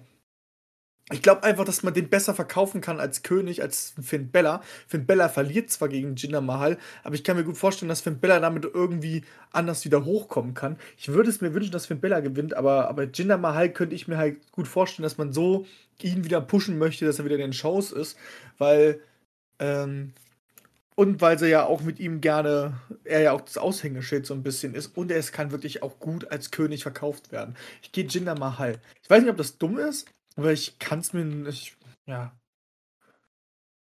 Ja, ich dachte Jinder Mahal. Was machst du da eigentlich? Ja, äh, ich sortiere hier schon mal die, äh, die Raw und SmackDown Drafts rein für die ah, Tipps nachher, damit okay. ich das nicht nochmal alles für dich, also ich, ich werde es eh nochmal erklären, aber damit wir das nochmal schön veranschaulicht haben. Ah, okay. ähm, ja, genau, das ist jetzt nicht der Punkt gewesen. Also ich tippe auch auf jeden Fall darauf, dass Jinder Mahal das Halbfinale gewinnen wird. Ähm, da, ja, Jinder Mahal wurde auch ähnlich wie Mansur, obwohl Jinder Mahal Inder ist und kein Araber. Ähm, ist ja aber erstmal egal. Ja, aber für die WWE, also für Amer Amerikaner ist das ungefähr dieselbe Region. Ja. Richtig, deswegen auch, ist es ja egal. Auch wenn es tausende Kilometer auseinander liegt, aber egal. Ähm, ähm, ja, Jinder Mahal wurde auch bei den äh, Saudi-Arabien Pay-Per-Views immer sehr vorzugshaft behandelt, nenne ich es jetzt mal. Ähm, und deswegen würde ich auf jeden Fall darauf tippen, dass er das Ding, also das Halbfinale gewinnt. So, jetzt bin ich genau nämlich am gleichen Punkt wie du.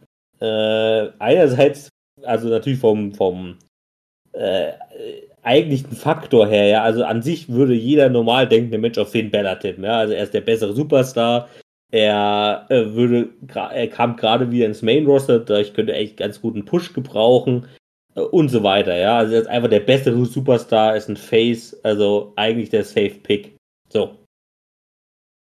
Allerdings würde ich auch dir zustimmen, dass man ähnlich wie mit Baron Corbin äh, Jinder Mahal prinzipiell dieses King of the Ring, äh, diese King of the Ring Gimmick irgendwie besser passen würde.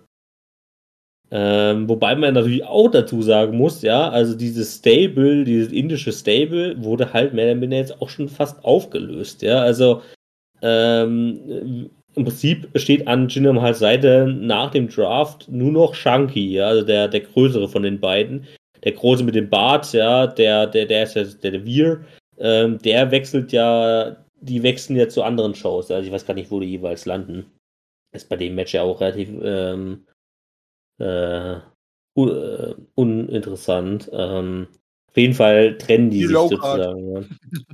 Ja. ähm, so, da ist natürlich auch schon wieder die Frage, so, also mit dem Gesamt, also mit dem vollständigen Stable, hätte ich auch schon wieder gesagt, ja, das fände ich gar nicht so, äh, das fände ich jetzt sozusagen gar nicht so, so, äh, uninteressant, sag ich mal, dass man jetzt Jinder Mahal dieses King of the Ring gibt oder so ein ähnliches Ding wie äh, Corbin in den letzten Jahren aufbaut, sozusagen, dass man das irgendwie so ein bisschen halt als Ziel und so, dass man im Prinzip so ein ähnliches Ding macht und dadurch steht am halt auch so ein, im Prinzip den gleichen Push gibt, den Baron Corbin in den letzten Jahren bekommen hat. Ne? Also er bekommt halt nur so ein neues Gimmick, äh, bekommt dadurch halt irgendwie solche seine Auftritte, äh, kann seine Heal-Attitüde ausleben und bekommt vielleicht noch den einen oder anderen unwichtigen Sieg in irgendwelchen WrestleMania-Turnieren oder äh, Greatest Royal Rumble oder so ein Scheiß, wenn das mal wieder zusammen äh, zustande kommt. Ähm, irgendwelche solche äh, C-Liga-Siege, ja, so ohne Titel, aber Hauptsache irgendwas gewinnen die, ja. Kann ich mir sehr gut vorstellen, wie du das auch gesagt hast. Allerdings, um jetzt das Tippspiel auch mal interessant zu machen, äh, tippe ich auf Finn Bella äh, und gehe natürlich dadurch mal wieder das Risiko ein, meinen Tippspiel-Titel zu verlieren. Aber mittlerweile hast du eigentlich auch schon fast bei mir verdient, das Ding zu gewinnen. Also es wird ja auch langsam langweilig, wenn ich hier seit anderthalb Jahren jedes Pay-Per-View gewonnen habe. Sag das nicht zu schnell, wir haben hier noch fast die Hälfte an Matches. Es kann immer ja, noch ja. reinfliegen, ja? Ähm, aber ich tippe mal auf Finn Bella und aus dem Grund, aus dem, also aus dem offensichtlichen Grund, äh, nämlich, weil er einfach der bessere Superstar ist, und aus dem Grund, dass er Face ist und in Saudi-Arabien das Publikum äh, bespaßt werden soll. Ja, ähm, das ist sozusagen mein, mein Notgroschen, den ich jetzt hier noch in den Ring werfe. Ähm, und ich tippe auf Finn Bella, um da auch einfach jetzt hier mal, äh, um ihm den Push zu geben, damit er vielleicht auch mal ein paar Titel in den nächsten Monaten bekommt. Das Ding ist ja, man kann es ja nicht mal schlecht, also, weißt du, es ist, es ist, es ist das machbar, es ist aber halt auch das andere machbar. Ja, genau, also das ist tatsächlich so ein Ding, wo man sich beide Seiten ganz gut vorstellen kann, tatsächlich. So, zum Schluss gewinnt der Xavier Woods. Ja, wahrscheinlich. Das wäre natürlich sehr doof unseren, äh, unser Tipp, ja. Nee, aber ich, also, ich glaube halt, also, es macht in dem Sinne schon mehr Sinn, dass halt auch Finn Bella gegen Jinder Mahal, Face gegen Heel, macht einfach deutlich mehr Sinn als Finn Bella gegen Xavier Woods. Also, das macht halt auch von der Match-Ansetzung gar keinen Sinn irgendwie. Bestimmt. Gut, ähm, ich würde sagen, dadurch, dass wir heute ja auch nicht viel mehr als das Pay-Per-View besprechen werden, machen wir einfach jetzt eine kurze Pause, äh, sozusagen auf der Hälfte des Pay-Per-Views ähm, und hören uns gleich wieder mit den restlichen Matches. Mein Gott, er macht einfach eine Pause. Bis gleich. Geil. Und wir sind wieder zurück aus der wunderschönen Pause. Ich hoffe, ihr habt genauso gemacht wie der Justin. Hat sich was zu trinken geholt. Ja. Ich habe mir Toffifees geholt. mm, geil, Toffifees. Äh, Schleichwerbung hier an der Stelle, aber das ist mir sowas von egal. Die können uns aber gerne mal Geld geben, also ganz ehrlich. Äh, echt mal. Also, wenn wir schon, also sag mal so viel, zum Werkverkauf gehen, ihr seid zufrieden damit, wenn ihr das Werkeinkauf macht und nicht über. auch gleich nochmal Schleichwerbung für die Gänsefurter Schlossquell Apfelschorle. Das können, ja, können. Auch gerne, können auch gerne nochmal ein bisschen Geld rüberwachsen lassen. Oder gratis Getränke oder so, nehme ich auch gerne an. Ja. Aber haben wir schon mal das erstmal hinter uns. Dann kommen wir jetzt mal zum wichtigen Thema eigentlich, und zwar die restliche, also die andere Hälfte des Pay-per-Views. Die haben wir nämlich noch gar nicht besprochen. so krass sind ja. wir. Genau, ähm, ja, fünf Matches sind es noch. Äh, wir haben bisher in einer Stunde ganze vier Matches geschafft. Leck mich am Arsch. Ja gut, aber wir sprechen ja auch noch über ein paar andere Sachen nebenbei. Ähm, gut, aber wir gehen weiter äh, in der Reihe der Matches. Ja, wir haben jetzt sozusagen King of the Ring und Queen of the Ring abgeschlossen. Und kommen jetzt zu dem, ja, erneute Match Edge gegen Seth Rollins. Ähm, ja, auch diese Storyline äh, ist in den letzten Wochen weitergegangen. Ja, also wir hatten jetzt ja im Prinzip das äh, doch das erste Aufeinandertreffen war bei SummerSlam der beiden, ne? Ähm, was ja damals Edge gewonnen hat. Und dann hatten wir nochmal ähm, kurz darauf äh, ein Raw-Match oder SmackDown-Match. SmackDown-Match. Äh, denn aktuell sind ja doch beide bei SmackDown. Ähm, wo die beiden nochmal aufeinander getroffen sind und damals ja Seth Rollins gewonnen hat per Curbstomp äh, Finisher und danach wurde ja Edge sozusagen ins Krankenhaus gebracht und war erstmal wieder ein paar Wochen weg. Und danach, nachdem er dann wieder zurückgekommen ist, startet der oder ging diese Storyline weiter zwischen den beiden. Hatten seitdem aber kein wirkliches Match mehr, glaube ich, gegeneinander, sondern das waren dann größtenteils immer auf Promos ausgelegt oder auf Brawls im Ring, aber eben keine offiziellen Matches. Ähm, ja, und so ähnlich war es jetzt auch in den letzten zwei Smackdown-Ausgaben, also vor zwei Wochen, äh, hatten wir ähm, eine Promo von Seth Rollins, äh, der sozusagen nochmal auf die Situation zur Woche vorher angespielt hat, wo er, wo er ja im Haus von Edge war, äh, während Edge im Ring stand. Ähm, und hat das angesprochen. Daraufhin kam dann Edge raus, äh, beziehungsweise er kam erstmal mit dem Auto in der Arena an, kam dann raus, hat sehr verprügelt, einmal durch den Ring oder einmal rund um den Ring geschmissen. Ähm, äh, was man halt so macht. Äh, Seth Rollins konnte auch ein paar Aktionen zurückschlagen, also war ein ganz guter Brawl tatsächlich. Und am Ende dieses Brawls, den Edge mehr oder minder gewonnen hat, Seth Rollins flüchten konnte, kündigte äh, Edge ein, ja, nächstes Match, vielleicht auch endgültiges Match diese Storyline an bei Crown Jewels und es ist ein Hell in a Cell Match an, äh, also ein Hell in a Cell Match, weil ich doch sehr positiv finde, dass wir da auch nochmal ein paar Stipulations haben. Und in der aktuellen Smackdown-Ausgabe äh, ging das alles wieder etwas gesänftigt ab, denn beide haben einfach noch, noch mal eine Promo im Ring bekommen. Edge ganz zu Beginn der Show, Seth Rollins nochmal in, in der Mitte der Show. Allerdings ging das ohne Brawls und so aus, also einfach nochmal beide ihren Standpunkt dargestellt. Ja. Und somit kommen wir ähm, zum Hell in a Cell Match bei Crown Jewel, Edge gegen Seth Rollins, die, wie gesagt, ich glaube, dritte Auflage. Äh, das dritte Match dieser Storyline. Ähm, ja. Hier spielt der Draft logischerweise keine große Rolle, also weder geht es um einen Titel, ähm, aber man äh, kann zumindest dazu sagen, äh, beide wechseln, also interessanterweise, deswegen kann man vielleicht auch äh, dazu schließen, dass es diese Story noch nicht ganz beendet ist, äh, nach Crown Jewel, denn äh, beide wechseln von SmackDown zu Raw. ähm, also von daher, ja, ähm, bleiben die in einer Show. Wie gesagt, deswegen könnte diese Story dann auch noch nicht ganz beendet sein, wobei ich dann durchaus vielleicht erstmal davon ausgehe, dass vielleicht Edge danach erstmal wieder ein paar Wochen weg ist. Ähm, aber gut. Ähm, ich musste erst tippen, ne? Ja. Ja, es ist natürlich jetzt schwierig. Also im Prinzip haben wir jetzt Edge, Seth Rollins und jetzt ist die Frage, wer jetzt gewinnt. So. Ähm, ich finde es tatsächlich gar nicht so einfach zu tippen, weil hier wieder auch vieles passieren kann. Also für Edge spricht, dass er natürlich der Face ist. Ähm, er bekommt jetzt sozusagen nochmal seine Rache an Seth Rollins, äh, der ihn ja zuletzt sozusagen auch nochmal ins Krankenhaus gebracht hat nach dem Smackdown-Match, das die beiden hatten. Äh, er, er ist, äh, Seth Rollins ist in sein Haus eingebrochen. Da würde Edge seine Rache bekommen, wenn er gewinnen würde. Ähm, und wenn er nach Crown Jewel weiterhin Teil der Shows bleibt, also von Raw bleibt, könnte ich mir zum Beispiel auch gut vorstellen, dass äh, Edge irgendeine Rolle beim Survivor Series Pay-Per-View äh, spielen könnte. Ähm, das würde alles so ein bisschen für Edge aus meiner Sicht sprechen. Für Seth Rollins würde äh, eben genau der gegenteilige Punkt so ein bisschen sprechen. Also er ist der aktive Superstar, weil Edge ist ja in dem Sinne halt trotzdem nur ein Part-Timer. Ja? Also er hat ja so ein paar Matches im Jahr, aber er ist halt jetzt eigentlich nicht regelmäßig für die Wochenshows eigentlich eingeplant. Ähm, und genauso gut kann es eben sein, Seth Rollins gewinnt. Edge ist danach erstmal für ein paar Wochen, Monate wieder weg. Vielleicht kommt er zu, zum Royal Rumble wieder oder halt zu, äh, zu WrestleMania-Zeit dann irgendwie, also da wir sein Match bekommt und so weiter. Ähm, dafür will halt Seth Rollins sprechen, dass wenn Edge das dafür nicht eingeplant ist, dass er jetzt weiterhin Teil der Shows ist, dass dann logischerweise Seth Rollins gewinnen müsste, damit er sozusagen den Push für weitere Storylines dann bei Raw bekommt, ja. Ähm, wie gesagt, weil er eben auch einfach der aktive Superstar ist und kein Part-Timer. Ähm, dadurch auch, deswegen würde er allein schon eher so ein bisschen eigentlich die, die den Sieg gebrauchen können. Ähm, ja, es ist schwierig tatsächlich.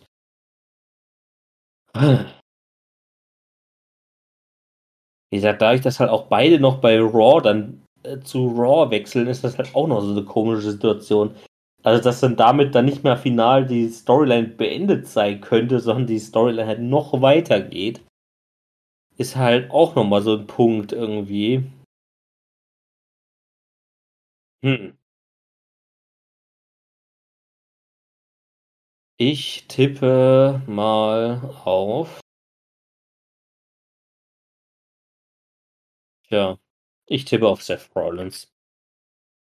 Ich gehe mal, ich gehe mal den Tipp, dass, ähm, dass sozusagen der aktive Superstar hier letztendlich, also ob die Storyline noch weitergeht äh, und Edge sozusagen da bleibt und vielleicht dann noch irgendwann seinen finalen Sieg bekommt, oder er nach diesem Pay-per-View erstmal wie er weg ist, sozusagen, äh, für unbestimmte Zeit. Ähm, ich tippe einfach mal auf den aktiven Wrestler, der eigentlich aus so einem Sieg mehr gewinnen könnte. Hoffentlich. Ja, mal gucken, was tippst du denn mit dir?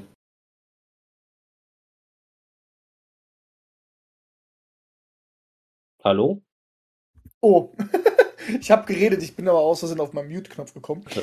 Ähm, was ich sagen wollte, ich tippe auch für Seth Rollins, aber ich denke da noch ein kleines bisschen anders weiter. Und zwar, beide wechseln zwar zu Raw, diese Story geht auch weiter, aber ich kann mir gut vorstellen, dass man Edge beim Pay-Per-View, was wir haben, Ende des Jahres, also ich gehe jetzt nicht mal hier bei Survivor Series ein, sondern ich gehe auf das äh, New Year Special äh, ein, ja, ja. Äh, dass man da Edge gewinnen lassen möchte mit einem großen, äh, mit, mit, gegen Seth Rollins mit so einem richtig krassen Ding in Zeit, dass man da, weil ich meine, wir haben jetzt ja ein No-Holds-Bart-Match, man kann das noch steigern, definitiv. Und, das muss man auch ähm, dazu sagen, ist No-Holds-Bart, genau. Richtig. Und das nee, kann man halt gar nicht. Noch, ist Hell in a Cell. Und dann ist das das Hell in a Cell, okay. Aber selbst das kannst du trotzdem noch steigern, wenn du möchtest. Oh. Finde ich. Wenn man es gut macht. Aber ich kann mir gut vorstellen, dass, ähm, dass Seth Rollins äh, da gewinnt und er da mehr auch profitiert von, dass er gegen Edge gewonnen hat. Und Edge dann einfach nochmal bei diesen äh, Years-Silvester-Dings, weil ich mir da gut vorstellen kann, dass die WWE da einfach mit Absicht auch nochmal ein paar Legenden holen möchte. Ähm, dass da dann einfach dieses letzte Match stattfindet von dieser ganzen Storyline. Und vor allem gefällt mir ja auch zurzeit das Ding zwischen Edge und Seth Rollins auch ganz gut. Oh. Den, ja, genau. nee, also definitiv. Es ist eine der besseren Storylines aktuell auf jeden Fall. Ähm, ja, aber auch hier, ja, mal gucken, wie lange man es halt noch macht. Ne? Also ich glaube, wenn Edge gewinnen sollte, ich meine, wir tippen jetzt beide dagegen, aber wenn Edge gewinnen sollte, ich glaube dann, ja, ja, ist auch vorbei. schwierig. Da ich halt wirklich beide in der gleichen Show auch wieder landen, äh, haben halt, es haben halt immer, eigentlich haben letztendlich immer beide noch jeweils ein, sagen, irgendein Argument, diese Storyline weiterzutreiben, ja. Wenn Edge gewinnt, kommt Seth Rollins wieder an und sagt, hey, ja, ich habe wieder, äh, ich bin hier ungefähr behandelt worden, bla bla, wir machen das so, wir machen das so lange weiter, bis ich sage, dass es beendet ist.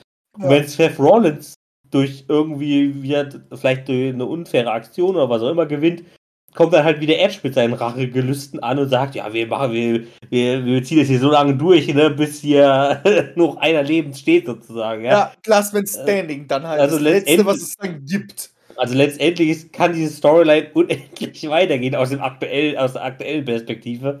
Äh, so wirklich bietet es keinen wirklichen Ausweg, wenn man mal ganz ehrlich ist, ja. Naja, gut. Wir haben jetzt erstmal ja, beide nochmal auf Seth Rollins getippt, ja. Und ich sag dann so, wenn Seth Rollins da gewinnt, da wird wieder, da wird irgendwas wird da passieren, weißt du? Edge wird abgelenkt von Hilfe von irgendjemandem, den Seth Rollins noch dazugeholt hat. Oder Seth Rollins hat, ähm, macht irgendwas mit dem, mit dem Ringrichter. Also okay, es ist ein Hell in a Cell Match, weißt du, Regeln sind eh egal. Aber äh, lass mal irgendeine Aktion machen, der Ringrichter äh, fällt, fällt raus, so in der Art und äh, der Pin ging nicht durch von, von Edge und dadurch hat dann Seth Rollins gewonnen, weil er dann halt irgendwas ausgenutzt hat. So und Edge lässt sich das nicht auf sich sitzen, weil er sagt, oh, du hast hier den Schiedsrichter angegriffen. Weißt du, das endet noch in einem Last Man Standing Match zwischen den beiden. Und ich finde es auch nicht schlimm, wenn es nicht weitergeht. Also, also wenn, wenn's, wenn, äh, wenn, wenn es, wenn es, ähm, wenn es weitergeht, finde ich das jetzt auch nicht schlimm. So, Zurzeit ja. ist es halt einfach ein guter, guter, guter Grund, auch weiterhin das durchzugucken. Ja. Gut, ähm, da würde ich sagen, ähm, ja, Ben, oder äh, gehen wir ein Match weiter. Und jetzt kommen tatsächlich zwei Matches äh, hintereinander, wo der Draft eine, ja, hm, ich sag mal so, entscheidendere Rolle einnimmt als das, was wir eigentlich in den Shows gesehen haben. ähm, denn, also wir gucken zunächst einmal auf das äh, Triple Threat Match. Becky Lynch gegen Bianca Belair gegen Sasha Banks. Wohlgemerkt, und das sei jetzt hier nochmal ganz ausdrücklich gesagt, für den SmackDown Women's Championship, äh, Chip, ja? ja. So. Kommen wir erstmal auf die Storyline zu sprechen, obwohl die die unwichtigere Sache ist. Aber die wichtige Sache hebe ich mir natürlich für das, das Hauptargument aus, denn, nee, du darfst, du musst zuerst tippen, ne? Ja. Ja. Aber trotzdem, ja, egal. Also ich glaube, dieser Tipp wird eh, also, ich glaube, wir werden eh das gleiche tippen letztendlich. Gut, was ist passiert? Ähm, in der Spectre-Ausgabe vom 8. Oktober gab es zunächst eine Promo zum Beginn der Show, eine Opening-Promo zwischen allen drei Frauen. Äh, Bianca stand im Ring, äh, Becky hat sich einen Ring auf der Rampe sozusagen aufbauen lassen, einen Tisch. Nicht einen Ring, habe ich einen Ring gesagt, einen Tisch, äh, an der sie saß sozusagen. Äh, es sollte eigentlich eine Vertragsunterzeichnung sein, ja. Äh, endete letztendlich nicht wirklich in der Unterschrift, aber ja, irgendwie wurde halt trotzdem abgesegnet, ja. Also äh, Bianca saß mit dem Tisch äh, im Ring sozusagen, wo der Vertrag ja eigentlich unterschrieben werden soll. Ähm, Becky hat sich ihren eigenen Tisch, wie gesagt, auf der Rampe aufbauen lassen und äh, Sascha stand am, an, äh, am Kommentatorentisch. Ja, Corona-konform. So, also alle schön getrennt, genau. ähm, alle haben da ihre Argumente ausgetauscht, warum die beiden anderen scheiße sind und warum man selbst die Beste ist und so weiter und so weiter. Äh, also erstmal die übliche Promo-Sache. Äh, letztendlich endet das alles in einem kompletten Brawl. Ja, also eine Vertragsunterzeichnung gab es letztendlich nicht. Und dieser Brawl letztendlich endete mit einem Sieg von Bianca Belair, indem sie zunächst Sascha auf einem Tisch platzieren konnte und dann Becky auf die Schultern, äh, mit, mit Becky auf den Schultern, Becky auf den Tisch und Sascha Banks, die ja auf den Tisch noch lag, geworfen hat, äh, wodurch ja sozusagen beide durch den Tisch gekracht sind. Bianca hat sozusagen diesen Brawl, nenne ich jetzt mal, gewonnen. Ja? Und in der aktuellen SmackDown-Ausgabe ähm, haben wir was gesehen? Ich gucke durch, ich gucke durch. Ah, genau, wir haben nochmal, äh, nee, man muss sogar noch auf Raw eingehen, sehe ich gerade. Äh, denn bei äh, Raw haben wir unter anderem ja noch ein Match gehabt, nämlich Charlotte und Becky Lynch gegen Sasha Banks und Bianca Belair, also ein Tag Team Match. Sehr interessante Zusammensetzung, die ja auch sehr genau das bewirkt hat, was jedem eigentlich klar war. Denn äh, das, bevor das Match überhaupt anfing, haben sich alle vier Frauen schon bekämpft. Ja, also auch nicht nur die zwei gegen zwei, sondern auch innerhalb der Tag Teams. Ja, also Charlotte hat auch Becky angegriffen und umgekehrt. Und Sascha hat auch logischerweise Bianca angegriffen und umgekehrt. Irgendwann fing das Match dann doch nochmal an. Alle haben sich gehasst, ja, ähm, und haben das auch gezeigt. Und das Match endete letztendlich in einem No-Contest, nachdem sich wiederum beide Teams gegenseitig attackierten, als auch innerhalb der Teams attackierten, wodurch der Ringrichter einfach nur das Match beenden konnte und äh, sagen konnte, leck mich doch aller Marsch. Ähm, ja, und die vier Frauen. Und die vier Frauen mussten äh, dann auch äh, von diversen Ringrichtern, glaube ich, noch getrennt werden. Genau, das war, haben wir bei Raw gesehen und jetzt noch bei SmackDown. Da gab es dann auch nochmal ein Singles-Match, was tatsächlich auch sehr äh, sehenswert war. Nochmal Sascha Banks gegen Becky Lynch. Das längste äh, Match, äh, was Becky ähm, seit ihrem Return hatte. Ich glaube, es ist auch so 10, 11 Minuten oder so. Ähm, ja, und das konnte tatsächlich Sascha Banks gewinnen, ähm, was schon sehr erstaunlich war in der Hinsicht. Zumindest was die Storyline angeht, denn jetzt müssen wir nochmal einen ganz wichtigen Blick auf den WWE Draft legen, ja. Der, wie gesagt, ab der, also nach Crown Jewel in Kraft tritt, also ab der SmackDown or Raw-Ausgabe, ist ja auch vollkommen egal. Er tritt auf jeden Fall nach Crown Jewel in Kraft. Und wie gesagt, es geht um den SmackDown Women's Championship. Und aktuell ist Becky Titelträgerin, ja, wechselt aber nach Crown Jewels zu Raw. Genauso wie Bianca Belair. Und nur Sascha Banks bleibt bei SmackDown. Ja. Und das ist eigentlich auch meine grundlegende Tatsache, die ich jetzt hier an meinen Tipp lege. Äh, ah nee, du musst, du musst jetzt erst tippen. Ach man, ich komme ja auch komplett durcheinander. Mit ja, bitte. Aber, aber man muss ja trotzdem da auch noch mal eine Sache mit dazu sagen, gell? Weil, ähm, nur um noch mal ganz kurz, äh, weil, weil das darf man ja auch nicht im Hinterkopf. Weil jetzt haben wir nur gesagt, okay, Becky Lynch, Bianca Belair gegen Sasha Banks. Becky Lynch und Bianca werden wechseln zu Raw. Becky an den SmackDown Women's Champion. Sasha Banks bleibt oder geht zu SmackDown. Ähm, Ja. Jetzt haben wir aber das noch was anderes auf. genau, du hast mich Ja, vergessen. Charlotte, Charlotte, Charlotte wechselt, wechselt nicht. SmackDown. Äh, Charlotte wechselt, wechselt zu SmackDown? Ja, Charlotte wechselt als Raw Ja. Women's Champion zu SmackDown. Das heißt, die könnten Genau. trotzdem noch nach dem Pay-Per-View äh, ihre Titel einfach wechseln. Richtig. Das habe ich, Das- aus, das habe ich ja komplett ausgeblendet, weil ich habe bisher gedacht, das wird der sagen. super einfache Tipp. Du musst einfach nur auf Sascha Banks tippen, weil sie die einzige von den drei ist, die bei SmackDown bleibt. Eben. Aber äh, rein theoretisch können halt trotzdem noch Becky und Bianca gewinnen. Es ist sogar dadurch wahrscheinlicher, weil Charlotte als Raw Women's Champion zu SmackDown wechselt und die Titel noch irgendwie wahrscheinlich dann halt einfach gewechselt, also wir getauscht werden, wie es halt schon mal mit den Tag Team Titeln gemacht wurde. Ich glaub, Genau. letztes Jahr oder so. Ja. Ähm, ja, gut. Ja, mit ja, dann darfst du trotzdem tippen. Ja, das wollte ich halt aber sagen, weil ich gerade gedacht habe, Ja, so, ja. hä, warum ist das für dich jetzt so ein einfacher Move? Weil das Ja, macht ja. ja gar keinen Sinn. Also, es hätte Sinn gemacht, hättest du, wäre wär jetzt so gewesen, wenn Charlotte halt auch bei Raw geblieben wäre, weißt du? Ja, ja, genau. Wir haben das ja- hab ich. Irgendwo haben wir doch so einen Fall gerade, oder nicht? Nee, den Fall haben wir gerade nicht. Ich, irgendwo war doch so, ein, so eine Art kleiner Mini-Fall gewesen, dass da zwei Gürtel von derselben Division irgendwie auf einer Seite war. Aber ich glaube, das war nur kurzfristig, wo wir uns auch gewundert haben, hä, warum macht man überhaupt so eine Scheiße? Ähm, Das hat sich aber dann halt auch erledigt. Deswegen kann ich mir trotzdem gut vorstellen, dass man jetzt hier bei so einem Triple Threat Match, man hat jetzt Bianca Belair, Bianca will gegen, äh, sollte letztes Mal gegen Sasha Banks antreten. Bianca Belair sollte gegen, hat dann gegen Becky Lynch angetreten und dadurch ist Becky Lynch Champion geworden. Ähm, jetzt haben wir genau das Match, nur alles zusammen. Becky verteidigt, verteidigt den Titel gegen Bianca Belair, weil Bianca Belair es nicht eingesehen hat. Und, Sascha, äh, weil Sascha Banks ja auch so ein bisschen gestört hatte, ähm, wo dann dieses Match war Becky Lynch gegen Bianca Belair, äh, Sascha Banks zurückgekommen ist, weil sie will eigentlich einen normalen Match haben gegen Bianca Belair. Und weil Sascha Banks aber nach SmackDown wechselt, kann ich mir nicht vorstellen, dass Sascha Banks diesen Titel bekommt. Weil Ja, das wird die WWE gar nicht erst probieren, zu sagen, okay, Sascha Banks bekommt diesen Titel und wechselt dann zu SmackDown und dadurch gibt es dann keinen Raw Champion Gürtel mehr. Wäre lustig, weil dann hätten, dann könnte man sagen, okay, wir machen bei Raw nur noch den Tag Team Frauen Division. Weißt du? Das wäre lustig, aber kann ich mir bei der WWE halt nicht Nee, vorstellen. keinen Sinn. Ähm, deswegen wird Sascha Banks dann wieder rausfliegen. Aber was ich denke ist, dass Bianca Sascha pinnen wird, Becky Lynch nicht mit dran beteiligt ist und Bianca den Titel jetzt bekommt wieder zurück und hat damit quasi zwei Leute, die krassesten Dudes quasi besiegt. Und die kriegt dann ihr Titel wieder zurück, weil ich kann mir nicht vorstellen, dass Becky Lynch diesen Titel noch länger hält. Also, das ist jetzt so meine Sache, weil ich eigentlich gedacht habe, so, oh, warum hat Becky Lynch eigentlich diesen Gürtel wieder?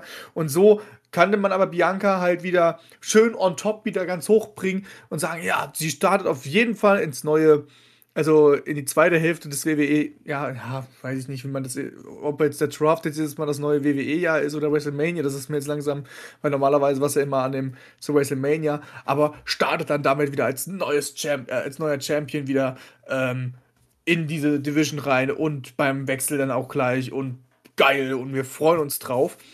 Aber mein Problem auch dabei ist, wir haben danach Survivor Series. Und ich kann mir gut vorstellen, dass wir wieder ein Charlotte gegen Becky Match haben. Aber das finde ich so langweilig. Ähm, ich sage jetzt mal Bianca Belair. Ich gehe da mal wieder was, was ich halt auch, äh, wo ich jetzt sage, also kann ich mir eher vorstellen. Aber ein Becky, Becky Lynch und Charlotte Match nochmal bei, bei Survivor Series, ich weiß nicht. Ich sag Ja. Also gut, dass du auf jeden Fall noch eingegriffen hast. Das hätte ich nämlich äh, äh, äh, wirklich komplett klar auf Sascha getippt, weil ich, wie gesagt, dieses Charlotte-Ding komplett wieder verdrängt habe. Ganz ehrlich, Das, äh, ganz ehrlich, hättest du als erstes getippt, hätte ich das erst danach gesagt. Ja, vielen Dank auch. Äh, das ist sehr fair hier. Ähm, ja, nee, das Charlotte sozusagen auch mit dem Titel noch die Show wechseln. Also die werden halt auf jeden Fall die, die Titel dann auch austauschen sozusagen wieder. Ähm, ja, nee, also genau, dadurch fällt Sascha ja schon raus. Ich glaube, ich habe auch schon mal irgendwann gelesen, dass jetzt für nach Crown Jewel auch geplant ist, sozusagen die Storylines dann aufzunehmen. Charlotte gegen Sascha und äh, Becky gegen Bianca sozusagen, das bleibt. Das sind sozusagen die zwei großen Frauenfäden. Ähm, ja, belastend für alle anderen Frauen, die natürlich da auch mal sich gewünscht hätten, da mal irgendwie eine Rolle zu bekommen. Aber Wir können ja aber King of Queens werden, also. Ja. Äh, ja, nee, also ich bleibe tatsächlich bei Becky Lynch in dem Falle dann. Ähm, auch wenn ich, wie gesagt, das habe ich auch schon häufig hier betont, auch wenn ich äh, Bianca den Titel zehnmal mehr gönne. Ja. Aber ähm, ja, ich Aktuell glaube, also ich hätte es eher gesehen, dass sozusagen Sascha den Titel gewinnt und den Titel dann nach SmackDown wieder nimmt. Ja, wenn Charlotte bei Raw geblieben wäre. Ähm, aber dass sozusagen jetzt Bianca bei Raw den Titel äh, behält, nee, das glaube ich nicht. Zumal das dann auch so, das, das wäre ja auch so absolut wieder so, so ein Hin- und Hergetausche, weil im Prinzip dadurch, das hatten wir, wie gesagt, damals ja bei den Tag-Team-Titeln auch, dadurch, dass du, wenn du die Titel tauscht, beginnt rein theoretisch auch wieder eine komplett neue, neuer, Neue- äh, eine Titelregentschaft. Also die Richtig. Statistik fängt wieder von Null an. Das würde heißen, äh, Bianca würde den Titel gewinnen, würde den Titel drei Tage halten, wenn vielleicht nicht sogar ein Tag. Also es kann ja auch sein, dass die den Titel schon über SmackDown wechseln am Freitag. Ähm, er würde den Titel einen Tag halten und dann beginnt nochmal die, die neue Ti- Title Reign. Also das wäre halt so statistisch auch schon wieder so ein richtiges Scheißding, aber ähm, ja, nee, ich bleibe mal bei Becky und tippe mal auch auf dieses äh, Survivor Series Ding. Becky gegen Charlotte. Ähm, und Bianca wird dann sozusagen wahrscheinlich die Teamchefin von Raw äh, beim Survivor Series Team oder sowas. Ja. Äh, Gut. mal gucken. Äh, kommen wir zum drittletzten Match und hier, gerade habe ich mich getäuscht, aber hier kommt auf jeden Fall jetzt der Draft zu sprechen. Ich habe es gerade eben schon mal groß angekündigt, aber jetzt kommt es wirklich soweit. Ähm, denn es ist das WWE Championship Match zwischen Big E und Drew McIntyre. Ähm, genau, äh, ja, und ja, also im Prinzip eine sehr komische, also merkwürdige Storyline, wie die jetzt überhaupt noch so reingedrückt wurde. So ganz habe ich es auch nicht so ganz verstanden, zumal man jetzt auch schon Drew McIntyre sozusagen schon mit der nächsten Fehde gegen äh, Roman Reigns handelt und so weiter. Ähm, ja, was ist jetzt bei der letzten Raw-Ausgabe noch passiert? Ähm, wir hatten zunächst eine Promo von Drew McIntyre und Big E, äh, die vor den Usos unterbrochen wurde, die sozusagen dann die beiden zu einem Tag-Team-Match herausgefordert haben. Das fand dann auch als Main-Event statt, also Usos gegen Big E und Drew McIntyre. Und die beiden, die sich ja vorher eigentlich sehr geschätzt haben und Big E ja auch sehr, ähm, ja, gut günstig sozusagen äh, diese Challenge von Drew McIntyre von vor ein paar Wochen angenommen hat, nachdem ihm ja Drew McIntyre auch in ein paar Matches geholfen hat.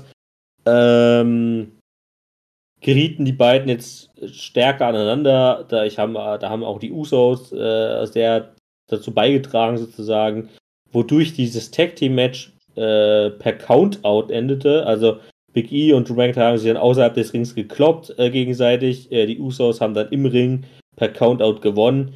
Ähm, und äh, ja, der Brawl zwischen Big E und Drew McIntyre ging sozusagen noch weiter, den letztendlich aber Drew McIntyre gewonnen hat.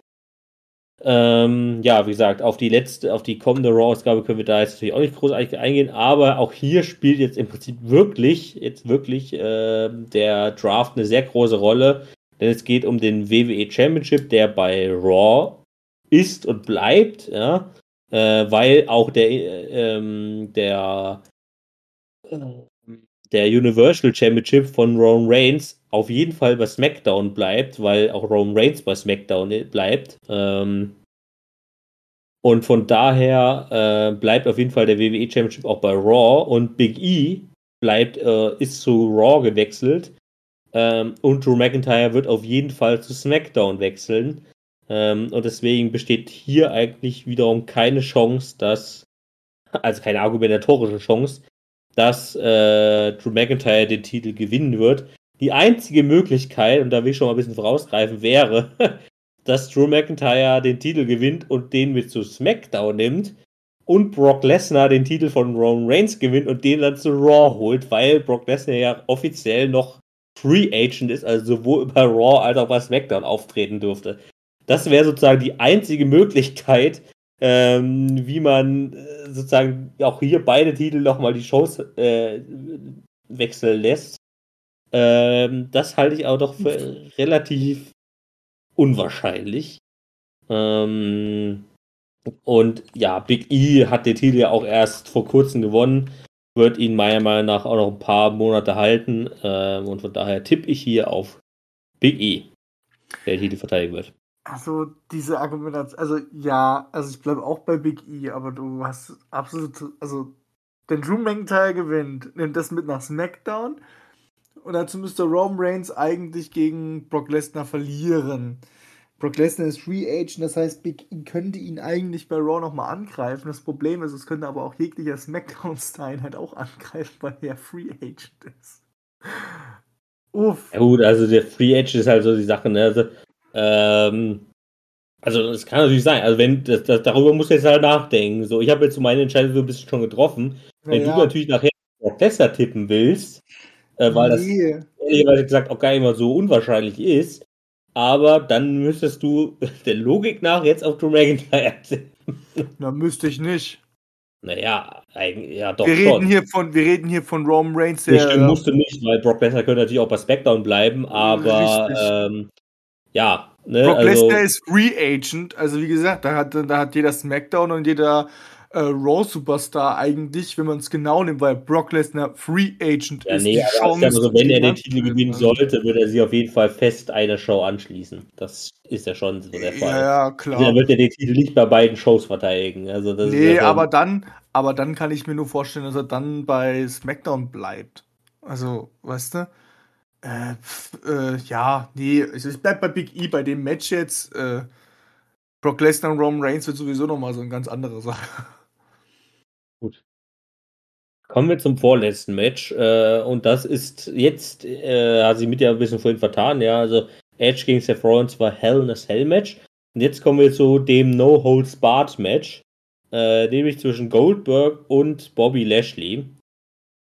Ja, ähm, äh, ich sag mal so viel, große Namen, ja, große Match-Ansetzungen im Sinne der WWE, aber so viele erhoffe ich mir von diesem Match nicht. Ähm, ja, entstanden ursprünglich natürlich bei SummerSlam, wo dieses Match schon mal gab. Ähm, damals hat sich Goldberg ähm, Storyline-technisch verletzt, äh, konnte sein Match nicht beenden. Match wurde abgebrochen.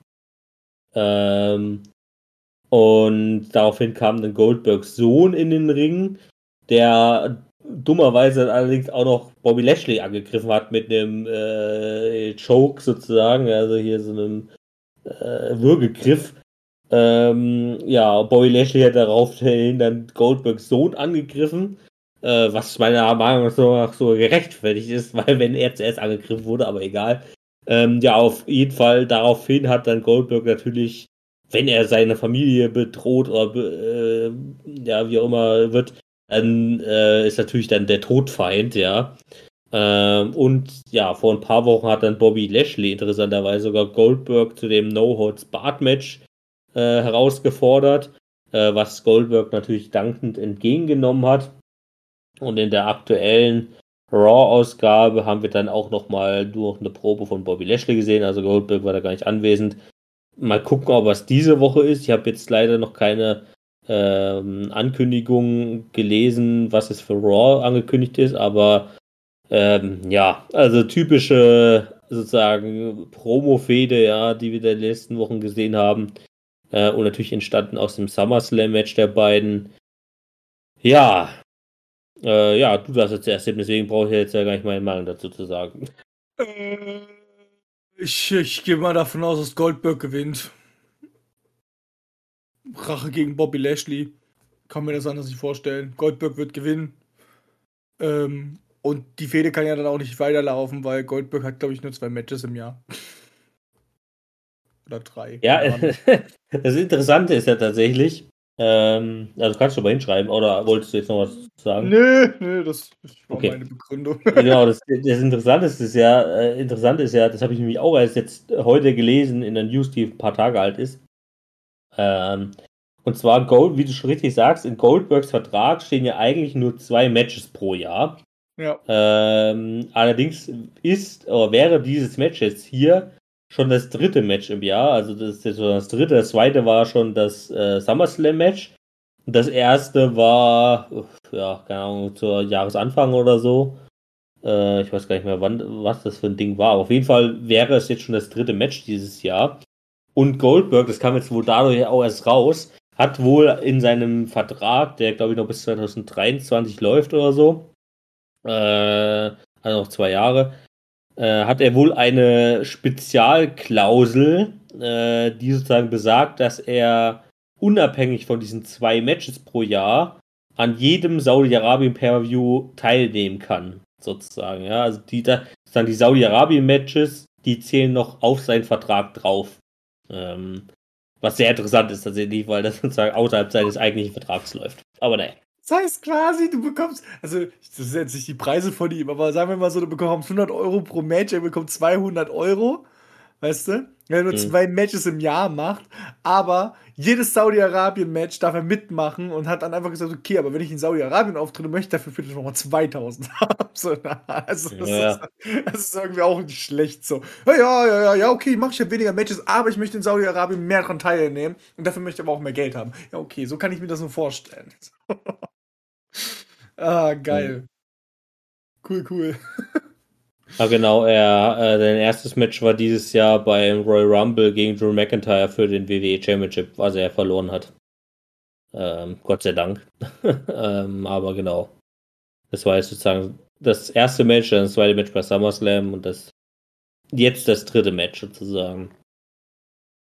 Ja, ähm, ja, ich, ich finde es, ja, ich finde es gar nicht so einfach. Also ich, das Ding ist, ja, natürlich, also der, der, der, der erste Dings geht natürlich auch auf jeden Fall auf Goldberg, so ist halt Saudi-Arabien, interessiert dann eh kein Schwein. Äh, Goldberg soll da sozusagen als große Legende gewinnen, sozusagen ist die, im Prinzip ist das ja das Legendenmatch, das äh, was immer bei, ähm, bei also ein also Saudi-Arabien Pay-View muss ja mindestens ein Legend-Match beinhalten, ja, also entweder ein Undertaker-Match früher äh, und jetzt nach seinem ähm, äh, Karriereende ist im Prinzip Goldberg der, der äh, Undertaker-Nachfolger, was die Saudi-Arabien-Legenden-Matches angeht, ja. Ähm, oder Edge, mehr oder minder, mehr oder minder Edge, aber Goldberg ist ja doch noch eher die größere Legende im Sinne von Alter, ja. Also äh, Edge ist dann ja doch noch etwas aktiver äh, in der Hinsicht. Ja, aber ich finde halt auch so, also ich weiß nicht, ob er wirklich also natürlich macht das auch mehr Sinn durch diese Rache an dem, wegen dem Sohn und so. Ja, es macht schon mehr Sinn. Weil ich jetzt noch als Gegenargument gesagt, natürlich so eine Niederlage für Bobby Lashley wäre halt auch schon wieder scheiße. Äh, für ihn, aber ja. Mal gucken. Ja, aber wie du sagst, auch, ist, ist Saudi-Arabien juckt keine Sau. Das Ja, wird auch nachher in den halt Shows nicht bespielt. Ich habe halt aber auch gelesen, zum Beispiel, dass jetzt, wie gesagt, auch äh, hier um die großen Titel ähm, sozusagen die nachfolgenden Fäden wohl äh, bei SmackDown äh, Roman Reigns eventuell oder Brock Lesnar gegen äh, Drew McIntyre sein wird. Also dass Drew McIntyre da sozusagen so, sofort auf den, den den Zug aufspringt. Was ich auch interessant finde, weil wenn man davon ausgeht, dass er jetzt den Titel verlieren wird, eventuell, äh, nicht den Titel, sondern das Titelmatch verlieren wird gegen Big E. Und bei Raw dann eventuell Big E gegen Bobby Lashley sein wird. Ähm, wo ich dann halt auch sage, hm, ist dann irgendwie auch schwierig zu verkaufen, wenn Bobby Lashley gegen Goldberg verliert, oder? Also, ja. Ich meine, die Frage ist ja sowieso so ein bisschen, wie es jetzt nach Crown Jewel überhaupt storyline-technisch weitergehen wird. Weil, wie gesagt, im November kommt dann ja erstmal Survivor Series und da spielen ja Storylines erstmal eine untergeordnete Rolle. Also die Frage ist sowieso, fangen die jetzt so, so sofort nach Crown Jewel schon die neuen Storylines an? Oder machen die dann erstmal die äh, Survivor Series Raw gegen SmackDown Fehde einen Monat lang und fangen dann erst im Dezember an, sozusagen, ähm, dass da die neuen Storylines starten, ja? Das kann natürlich auch sein. Ja, komm, scheiß drauf, ich Goldberg. Ist auch egal. Ja, es kann sein, ne? ja, aber. Gut. Äh, und damit kommen wir zum letzten Match für das heutige Pay-Per-View und das ist Roman Reigns äh, mit oder ohne Paul Heyman gegen Brock Lesnar mit oder ohne Paul Heyman. ähm, muss man ja schon fast so ausdrücken, denn ja, äh, interessanterweise äh, geht es in dieser Storyline ja größtenteils darum, auf wessen Seite Paul Heyman eigentlich steht. Weißt du, was ähm, mich das erinnert? Also nur mal ganz kurz bevor die Story, das erinnert mich so ein bisschen auch äh, an die Storyline, was wir hatten mit Undertaker und Kane, mit dessen äh, jeweiligen Assist, mit, den, äh, mit dem Assistenten, den sie dabei hatten. Die haben sich ja auch gestritten. So ein bisschen erinnert mich das daran. Undertaker und Kane hatten einen Assistenten, um den sie sich gestritten hat? Na, die hatten, na, Undertaker hatte doch hier mal diesen einen Assistenten, der ist auch schon verstorben leider. Der ah, Paul immer, Bearer. Genau, und der war ah. ja dann ah. auch mal der Assistent von Kane gewesen. Und da war ja doch auch schon mal so eine Art Fehde gewesen. Ja, ja, ja, okay. Also, ja, also Daran erinnert mich das ein kleines bisschen. Ich, ich habe jetzt erstmal so zwei Sekunden gebraucht, bis ich gecheckt habe, dass er auf Paul Bearer hinaus. Also, ich, ja. ich bin jetzt nicht davon ausgegangen, dass du so weit in der Geschichte zurückgehst, weil das dann nur wirklich schon etwas länger her. Ja, ja ich dachte so, ja, so in letzter Zeit, so in den letzten zwei, drei Jahren, was hat denn der Nein. Kane und Undertaker zu tun gehabt? Nein, aber ich meine nur, das, das, das erinnerte mich nur daran. Das nee, nee, voll, vollkommen verständlich, ja. Also, es ist natürlich, ja, also, im Prinzip ist damals natürlich eine andere, also, was ist damals? Ja, also, es war im Prinzip so eine Sache, die sich von den 90ern bis in die 2000er gezogen hat. Äh, Im Prinzip war es ja schon eher so ein Sinne, dass halt der Manager letztendlich so, also Paul Barra in dem Fall, so der ausschlaggebende Punkt war, also, war ja anfangs immer ähm, der Manager vom Undertaker. Dann haben die beiden sich sozusagen, äh, da kam Kane dazu, 97 glaube ich. Ähm, und dann hat sozusagen Paul Bearer ja Undertaker hintergangen, hat sich Kane sozusagen angeschlossen. Mankind war da auch noch mit inbegriffen. Ähm, und dann war der ja auch ein paar Jahre da lang weg. Dann kam er wieder zum Undertaker im Prinzip zurück. Ähm, ja, in den 2000ern, genau. Nee, aber ja, so, so einem gewissen Hintergrund verstehe ich, was du meinst, aber ja, ich habe jetzt gerade echt äh, irgendwie echt so zwei Monate gebraucht, zu denken, hä, Moment, worauf will jetzt mit dir hin? Aber egal, genau. Ähm, ja, was ist in den letzten zwei Smackdowns-Gaben da passiert? Äh, ja, ähm, am 8., äh, also vor zwei Wochen, äh, gab es eine Promo im Ring zwischen Pro, äh, Roman Reigns und Paul Heyman, ähm, wo ja Reigns sozusagen zwei Sachen gefordert hat von Paul Heyman.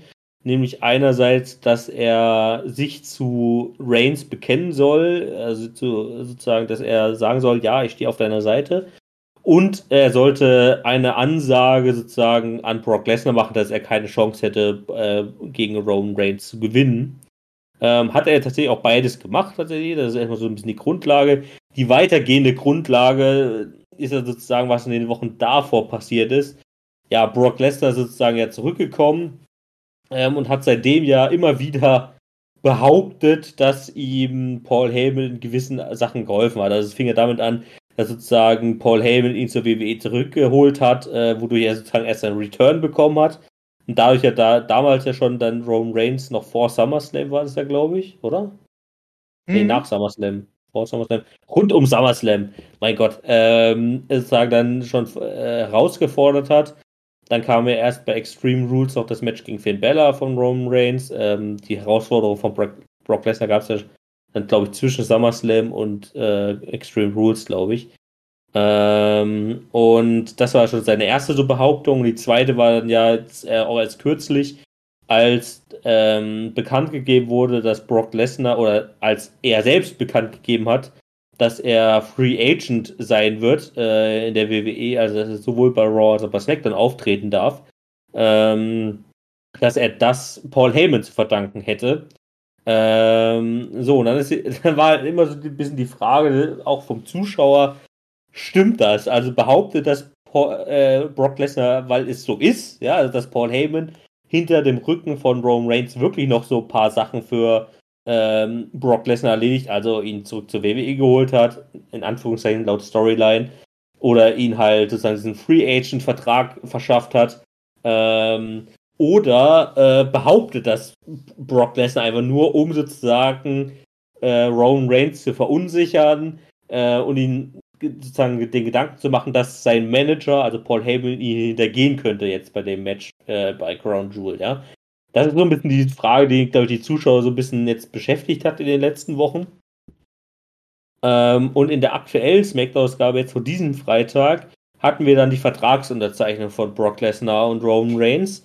Ähm, ja, Reigns und äh, Paul Heyman und Adam Pierce, die waren schon im Ring.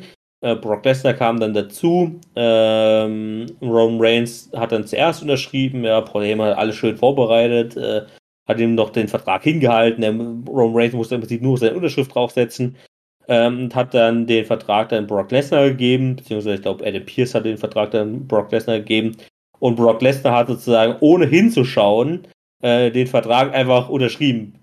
Wo mal man sagen muss, er hat jetzt nicht unbedingt auf der Linie unten unterschrieben, wo Unterschrift steht, sondern er hat einfach das komplett auf dem kompletten A4-Blatt sozusagen irgendwas drauf gekretzelt, ja. Aber in dem Sinne, es zählt ja als signiert, ja. ähm, ja. Weißt du, äh, weißt du, würdest du das in echt machen, sowas, dann würde man sagen, ja, aber so geht's jetzt nicht. Das muss jetzt nochmal ja. ausdrucken. ähm, und jedenfalls hat dann Roman Reigns darauf gesagt, bist du ey, vollkommener Idiot. Du guckst dir nicht mal den Vertrag an, den du hier gerade unterschrieben hast, also du musst da komplett beschränkt sein.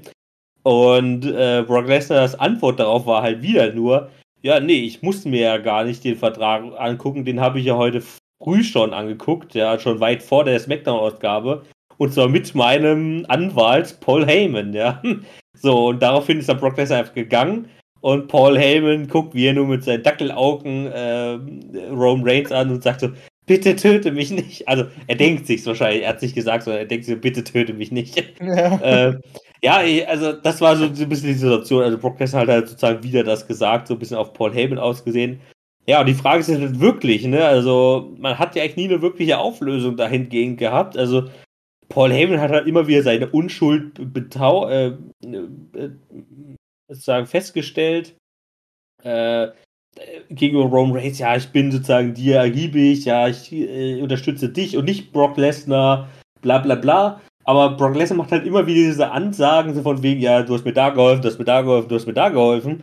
Ähm, und Paul Heyman sagt halt, hat darauf, kurz darauf zumindest, immer wenn überhaupt nur eine Woche später oder sowas, hat er sich darauf nie rausgeredet, so von wegen, ja, das stimmt doch gar nicht. Also er hat nie gesagt, nee, stimmt doch gar nicht, dass ich dir den Vertrag heute früh gleich gezeigt habe oder es stimmt doch gar nicht, dass ich dir geholfen habe, Free Agent zu werden, sondern er hat dann immer spätestens, äh, frühestens eine Woche später dann in einer großen Promo mit Roman Reigns gesagt, ja, äh, das war ja gar nicht so und äh, äh, äh ich stehe auf deiner Seite äh, äh, und da hat er sich versucht, etwas rauszuwinseln, weißt du. Die Frage ist halt so wirklich für den Zuschauer, auf wessen Seite steht Paul Heyman eigentlich?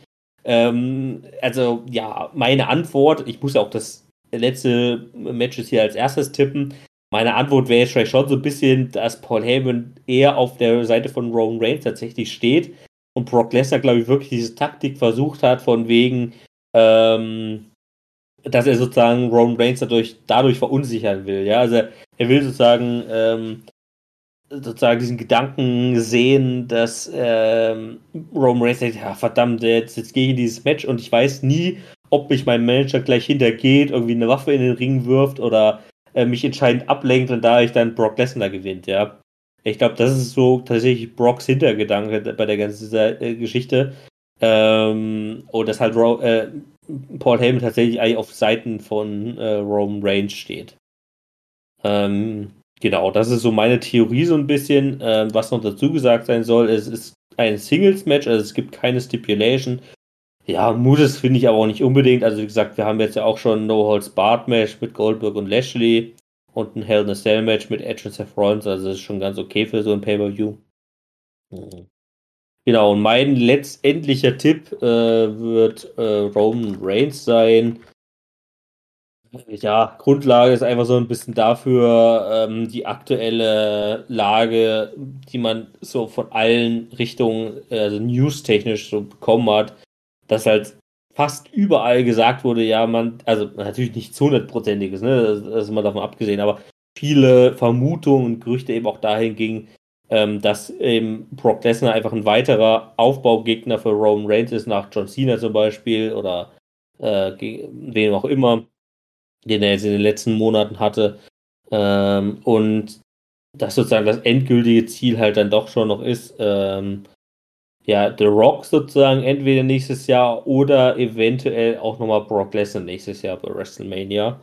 Ähm, aber ich glaube, dann klärt man das eher bei WrestleMania, als man das, als dass man das jetzt bei, ähm, bei Crown, Crown Jewel in Saudi-Arabien klärt. Deswegen tippe ich hier nochmal auf Roman Reigns und darauf eher, dass äh, Brock Lesnar hier nochmal als Aufbaugegner die tatsächlich. Ja, nee, ich gehe genauso damit. Ähm, ich sage, Roman Reigns wird gewinnen. Die Sache Paul Heyman wird nur interessant werden, wahrscheinlich an dem Tag. Ähm, da. Äh, wird nur interessant werden an dem Tag. Äh, ich kann mir gut vorstellen, ja, Paul Heyman bleibt weiterhin in der Roman Reigns und das ist alles so eine, Fe äh, nur so eine, so eine Sache von ihm. Kann mir aber gut vorstellen, dass man die Story Roman Reigns an sich auch weiter antreiben möchte, indem man diese Paul Heyman-Sache mit Brock Lesnar einfach mit reinspielt. Ähm, und äh, das auch noch mal ein bisschen weiter hinauszieht, dass man so ein bisschen, okay, Zweiflungen sind an Paul Heyman dran, weil äh, irgendwann muss diese Roman Reigns Sache halt enden. Es ist eigentlich schon krass, dass überhaupt das so lange, und wir reden hier schon fast von, über, wir reden ja hier schon von über einem Jahr, durchgezogen wird. Ähm, diese, diese ganze Storyline und dass die auch nie, also die war jetzt auch nicht so krass ermüdend, muss ich sagen, sondern die ist immer noch sehr am Flammen ähm, das ist wirklich eine Storyline, die man wirklich von Anfang bis Ende durchzieht und äh, irgendwo muss ja dieser Knackpunkt sein. Das heißt, ab dem Zeitpunkt, wo Paul Heyman weggeht, ähm, äh, äh, Paul Heyman von Roman Reigns verachtet wird, irgendwann sind dann noch die Usos dran. Also ab dem Zeitpunkt, wo Roman Reigns auf so einem riesen Zenit steht, weil er hat ja eigentlich alle besiegt, ist der übelste Champion aller Zeiten verliert er dann irgendwie äh, seinen Titel noch gegen jemanden und dann kriegt er auch noch sein Dwayne Johnson Match, keine Ahnung, irgendwie so in die Richtung. Das ist aber alles Zukunftsdenken, kann ich mir auch jetzt nicht wirklich krass vorstellen, weil da haben die Schreiber sich wahrscheinlich übelst krasse Gedanken gemacht. Ähm, deswegen, aber ich glaube, dass man diese Sache Brock Lesnar jetzt gerade auch so ein bisschen nutzt, diese Paul Heyman-Fehde äh, mit Roman Reigns intern, also so eine interne Fehde am Laufen zu lassen, weil wie, weil ich gehe auch noch davon aus, dass wirklich danach Drew McIntyre nochmal gegen Roman Reigns versucht anzutreten. Mm, ja, mal gucken, wie es passiert. Aber ich sag, Roman Reigns wird gewinnen. Brock Lesnar wird diesen Titel auf jeden Fall nicht holen. Also, weißt du, weil dann hast du halt auch zwei Superstars. Und ja, Brock Lesnar wird wahrscheinlich nicht so oft auftreten. Aber auf der anderen Seite zählt ja Brock Lesnar ja trotzdem zu einer diesen Topstars. Ähm, und dann hast du aber zwei Topstars bei SmackDown. Mhm. Und das ist dann blöd, dann zwei Fäden laufen zu lassen mit Brock Lesnar um den Titel und Roman Reigns als der übelste krasse Dude. Schwierig. Schwierig, ja. muss ich sagen.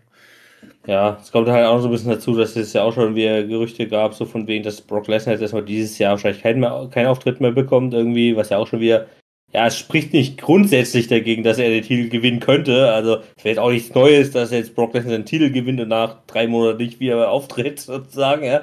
Aber ähm, ja, nee, also ich stimme dir da schon zu letztendlich. Ähm, also ja, das ist übrigens auch nochmal ein Fakt. Äh, Roman Reigns seit äh, jetzt über 400 Tagen äh, Champion, seit dem 30. August 2020, wo er bei ähm, Payback sowohl äh, The Fiend als auch äh, Braun Strowman äh, besiegen konnte, äh, wo er Braun Strowman dann gepinnt hat. Und seitdem, also seit dem 30. August, letzten Jahres ist er ja auch ähm, Champion, Universal Champion. Genau. Ähm, ja, und damit haben wir das gesamte Crown Jewel äh, Pay-Per-View ausführlichst behandelt. Ähm, mit äh, King of the Ring, Queen of the Ring und allen Matches drum und dran. Ähm, ja, und ich würde sagen, ähm, wir kommen jetzt noch zu den News, beziehungsweise vielleicht noch zu einem ganz kleinen letzten Smackdown-Thema, was ich mir noch außerhalb des Pay-Per-Views tatsächlich noch rausgesucht habe. Äh, nämlich nochmal ganz kurzes Thema ähm, Sonja Deville und Naomi Storyline. Ähm, da gab es sozusagen vor zwei Wochen die nochmal Backstage-Segment, wo Naomi mal wieder im Backstage-Bereich zu äh, Sonja Deville kam. Und Sonja Deville äh, die, beziehungsweise die beide sich gestritten haben und ihre letztendliche Antwort war, dass ähm, Naomi in der darauffolgenden Woche, also jetzt in der neuesten Ausgabe von SmackDown, endlich ein Match bekommen soll, ähm, und zwar gegen sie selbst, also Sonja Deville gegen Naomi. Und in der aktuellen Woche, ja, hat sich Sonja Deville da mal wieder was äh, aus, dabei rausgedacht, denn es war kein 1 gegen 1 Match, ähm, denn es, sondern es war ein Two-in-One-Handicap-Match, äh, nämlich Naomi gegen Sonja Deville und Shayna Baszler. Äh, verständlicherweise hat dann Shayna Baszler den größten Teil der Arbeit übernommen und Sonja Deville hatte noch den Pinfall abstauben dürfen. Ähm, ja, das wollte ich jetzt auch nochmal rannehmen, dass dann auch diese Storyline hier weitergehen wird. Bei SmackDown, und damit kommen wir jetzt noch zu der letzten News, äh, sind tatsächlich jetzt auch gar nicht so viele. Ähm, die erste News, das Match zwischen Brock Lesnar und Roman Reigns beim Crown Jewel Pay-Per-View, passt ganz gut zu unserem letzten Thema jetzt hier, wird vermutlich nicht das letzte Kapitel in dieser Fehde sein. So berichtet Dave Meltzer im Wrestling Observer Newsletter dass man nicht nur mit einem einzigen Match plant, so gilt Lesnar vs. Reigns auch noch als möglicher Main Event von WrestleMania 38. Sollte Dwayne The Rock Johnson nicht für ein Match gegen Reigns zur Verfügung stehen. Ähm, genau, das war ja im Prinzip der große Plan, dass jetzt nächstes Jahr äh, dann Roman Reigns gegen The Rock, die große Familienfehde, ja, äh, stattfinden soll und die eigentlich jetzt ja mit Survivor Series starten sollte, laut ursprünglichen Ideen, Planung, wie man es immer nennen möchte. Allerdings befindet sich äh, The Rock mal wieder oder immer noch oder bald wieder, keine Ahnung, in irgendwelchen äh, ja, Filmdrehs oder weiß ich nicht was. Ähm, also auf jeden Fall ist er halt aktuell mal wieder als Schauspieler unterwegs äh, wodurch es sein könnte, dass es eben dieses und nächstes Jahr nichts wird mit The Rock gegen ähm, äh, Roman Reigns und da ist eben Brock Lesnar dann hier in dem Falle wohl die wahrscheinlichste Alternative, wenn es um WrestleMania 38 geht. Auch hier würde ich mir natürlich eigentlich jemand anderes erhoffen, ja, also dass es auch mal irgendeine Abwechslung gibt aber dass vielleicht auch mal neue Superstars da mal in die Rolle schlüpfen und da mal irgendwie ein WrestleMania Main Event bekommen. Aber na gut, äh, was willst du machen? Ähm, dann die zweite News. Innerhalb der WWE soll man zunehmend frustriert, ähm, ob des Bookings der Women's Division sei, das habe ich ja heute schon ein bisschen behandelt, ähm, dass zurzeit auch wirklich viele weibliche Wrestler da jetzt ähm, ihren Unmut auch langsam kundtun innerhalb der WWE.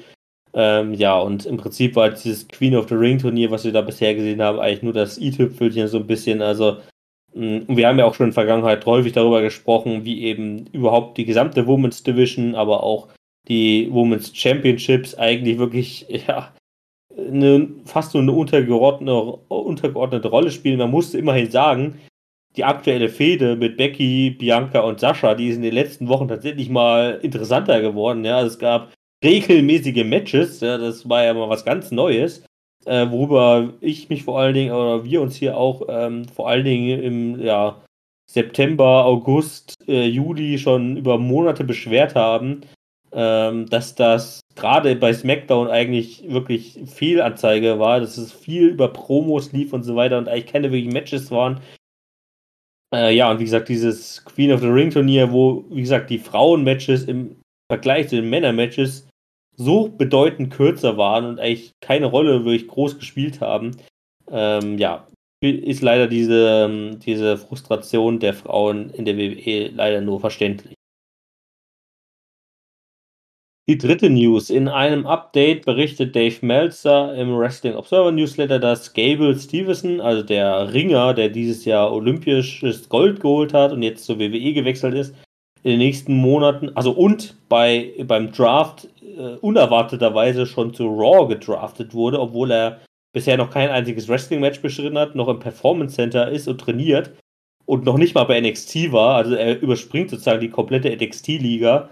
Ähm, dass Stevenson in den nächsten Monaten immer wieder einmal in den TV-Shows auftreten soll, also vor allen Dingen dann bei Raw logischerweise, ohne aber zwangsläufig ein Match zu bestreiten. Erst im März 2022, also pünktlich zu WrestleMania, plant man mit ihm als Fulltime-Wrestler. Bis dahin konzentriert er sich gleichzeitig darauf, die NCAA-Meisterschaft zu gewinnen. Also NCAA-Meisterschaft ist sozusagen in den USA die Ringermeisterschaft. Also er ist sozusagen offiziell auch immer noch im Ringersport tätig, ja. Ähm, und will da jetzt wahrscheinlich erstmal noch diese Meisterschaft gewinnen, bevor er dann wirklich sich dann wahrscheinlich auf Wrestling konzentriert. Keine Ahnung. Wie das dann überhaupt so laufen wird, ob Gable Stevenson überhaupt so ein Fulltime-Wrestler wird, wenn man mal ehrlich ist. Ähm, oder ob er da in den nächsten Jahren vielleicht nebenbei auch immer noch seine Ringer-Karriere äh, sozusagen da vorantreiben will. Da bin ich auch nochmal sehr gespannt. Ja, genau, ähm, das hätte ich gleich oben noch anschließen können, äh, mit nochmal The Rock gegen Roman Reigns. Ähm, das habe ich ja vorhin aber auch schon so ein bisschen gesagt, dass man da jetzt eben annimmt, wenn das jetzt dieses Jahr, äh, nächstes Jahr zu WrestleMania 38 nicht zustande kommen soll, ähm, dass jetzt eben der Alternativplan WrestleMania 39 2023 in Los Angeles lauten soll. Genau. Die fünfte News, äh, ja, eine finde ich sehr bedauernswerte News, nämlich WWE TLC, also Tables, Ladders and Chairs, fällt dieses Jahr womöglich höchstwahrscheinlich aus, ähm, da das WWE Pay-Per-View am 1. Januar, ähm, was sozusagen jetzt auch neu dazugekommen ist, mehr gepusht werden soll. Äh, Mitja und ich haben vorhin schon überlegt, wie es nochmal genau heißen sollte, aber es war tatsächlich einfach nur, ich habe es auch nochmal rausgesucht, WWE Day One. Ja, es findet am 1. Januar statt und darüber haben wir uns damals schon lustig gemacht, ähm, dass äh, die WWE dann doch so einfallsreich war und gesagt hat, ja, komm, wir machen das WWE Pay-View am ersten Tag im Jahr und nennen es dann auch Day One. Also, ähm, macht doch auch irgendwas, äh, hat doch auch so, so ja, das kann Namen. Sein, ja. Aber die haben da, die sind mein kreativer gewesen, was den Namen, glaube ich, betraf. Also mehr oder weniger ist es, also man, ich glaube, man kann mittlerweile auch schon das womöglich und höchstwahrscheinlich streichen. Also TLC ist gestrichen für dieses Jahr. Äh, was ich, wie gesagt, sehr bedauernswert finde, weil TLC zumindest in den letzten Jahren ein sehr vielversprechendes Pay-Per-View war, ja. Also äh, es war immer eins der aufregendsten Pay-Per-Views im ganzen Jahr, wenn man es mal so nennt. Also auch letztes Jahr war es bei uns, uns beiden, ja, also Mitja und mir, das bestbewerteste Pay-Per-View im ganzen Jahr. Ähm, ja, wie gesagt, schade, dass es dann dieses Jahr nicht stattfinden wird, weil, wie gesagt, es ist ein Themen-Pay-Per-View, was in den letzten Jahren zumindest auch immer ganz gut umgesetzt wurde, also mit äh, Tables-Matches, Ladder-Matches und was ich nie was. Ähm, aber ja, der Grund ist halt einfach so ein bisschen der, dass man äh, durch dieses neue Pay-Per-View am 1. Januar ähm, sozusagen, wenn man TLC hätte auch stattfinden lassen wollen, vier Pay-Per-Views innerhalb von zwei Monaten gehabt hätte. Also Survivor Series Ende November, äh, TLC Mitte Dezember, also kurz vor Weihnachten. Äh, dann Day One am 1. Januar und dann noch das Royal Rumble Ende Januar. Also sozusagen von Ende November bis Ende Januar wären es vier Pay-Per-Views gewesen.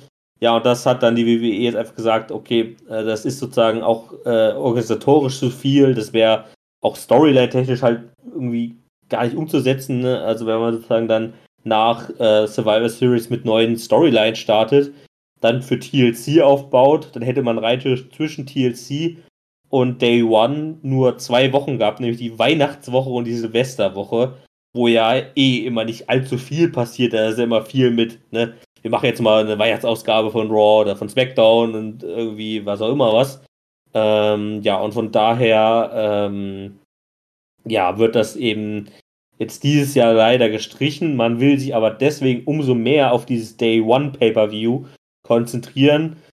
Ja, kann man eigentlich nur mal hoffen, dass dadurch vielleicht so ein bisschen vielleicht auch TLC kompensiert wird. Also vielleicht lässt man ja dann bei Day One auch mal ein Leather Match oder ein Tables Match oder sowas ähnliches stattfinden. Ne? Also es sei ja damit nicht ganz ausgeschlossen, dass man sozusagen komplett äh, die äh, Stipulations äh, da wegfallen lässt. Aber mal gucken, was so auf uns wartet. Ähm, ja, das sei noch zugesagt. Und die letzte News, ja, äh, die habe ich hier mal ein bisschen mit betitelt, die will ich aber auch heute kürzer fassen, weil die Zeit jetzt auch schon wieder stark vorangeschritten ist. Äh, WWE gegen AW, Quotenschlacht geht weiter, so ist hier mein Stichpunkt gewesen. Eigentlich wollte ich jetzt noch großumfänglich mal wieder auf AW eingehen, das will ich, wie gesagt, aber kürzer fassen. Ähm, ja, es ging größtenteils in den letzten zwei, drei Wochen mal wieder darum, ja, wer die geileren Quoten, in welchen Bereichen, wie auch immer. Ähm, und also, ähm, es gab so zwei bedeutende Sachen, die ich sehr interessant finde. Ähm, und wie gesagt, ich habe mich ja hier nie als großer AEW-Fan geoutet und werde es auch wahrscheinlich nie werden. Aber äh, ich finde es dann doch immer sehr lustig, wenn dann äh, AEW und hier deren Chef äh, Nick Kahn, nee, wie heißt er, doch Nick Kahn, glaube ich, äh, ankommt und sagt, ja, also er kam jetzt irgendwann im Oktober an und hat dann plötzlich gesagt, ja, wir werden jetzt mit unseren AEW-Sendungen, also hier Dynamite, läuft, glaube ich, am Dienstag oder Mittwoch, ich glaube Dienstag, ne? Und Rampage ähm, am Freitagabend nach SmackDown äh, werden wir sozusagen, ja, wir werden bald die Quoten schlagen, ja. Und dann hat er wirklich so ein Ding rausgehauen, weil es war nämlich auch interessant. Die aktuelle SmackDown-Ausgabe war zweieinhalb Stunden lang, also war eine halbe Stunde länger als eigentlich. Ähm, und eigentlich ist es sozusagen so, SmackDown findet statt, ich glaube von 20 bis 22 Uhr in den USA. Ähm, und danach findet AEW Rampage eine Stunde lang statt, sozusagen deren zweite Show, ne? Äh, von 22 bis 23 Uhr. Die laufen immer nacheinander. Und jetzt hat dann diese Woche die äh, WWE angekündigt, dass ähm, SmackDown eine halbe Stunde länger geht, somit sozusagen äh, eine Überschneidung stattfindet mit Rampage und ähm, hat dann auch noch angekündigt, dass diese halbe Stunde werbefrei ist. Also dass in dieser halben Stunde keine Werbepause ist, weil man natürlich vermeiden wollte, dass innerhalb dieser Werbepause dann die Leute zu AW rüberschalten. Ähm, also da hat die WWE auch mal ein bisschen provoziert und daraufhin hat dann ähm, der Kahn von AW, also deren Chef gesagt, ja, dieser Multimilliardär oder Millionär oder wie auch immer, hat dann gesagt, ja, wir werden bald die Quoten äh, der großen WWE-Show schlagen, ne? also von Raw und SmackDown.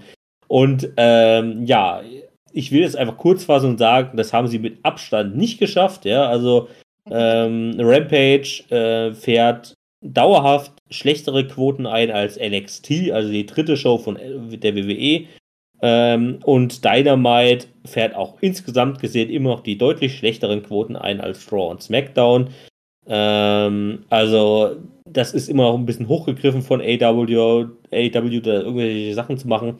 Ja, und dann kam diese Woche noch eine kleine Sache rein, von wegen, da gab es irgendwelche internen äh, Gerüchte, was die WWE äh, über den AW-Präsidenten Nick Khan denkt. Ja, und dann geht es halt von Sachen von wegen, ja, der, der kennt sich eh nicht aus. Der hat sich im Prinzip mit seinen Multimillionen oder Milliarden, ich weiß gar nicht, wie viel Geld er hat, ich glaube, der hat schon ordentlich viel Kohle.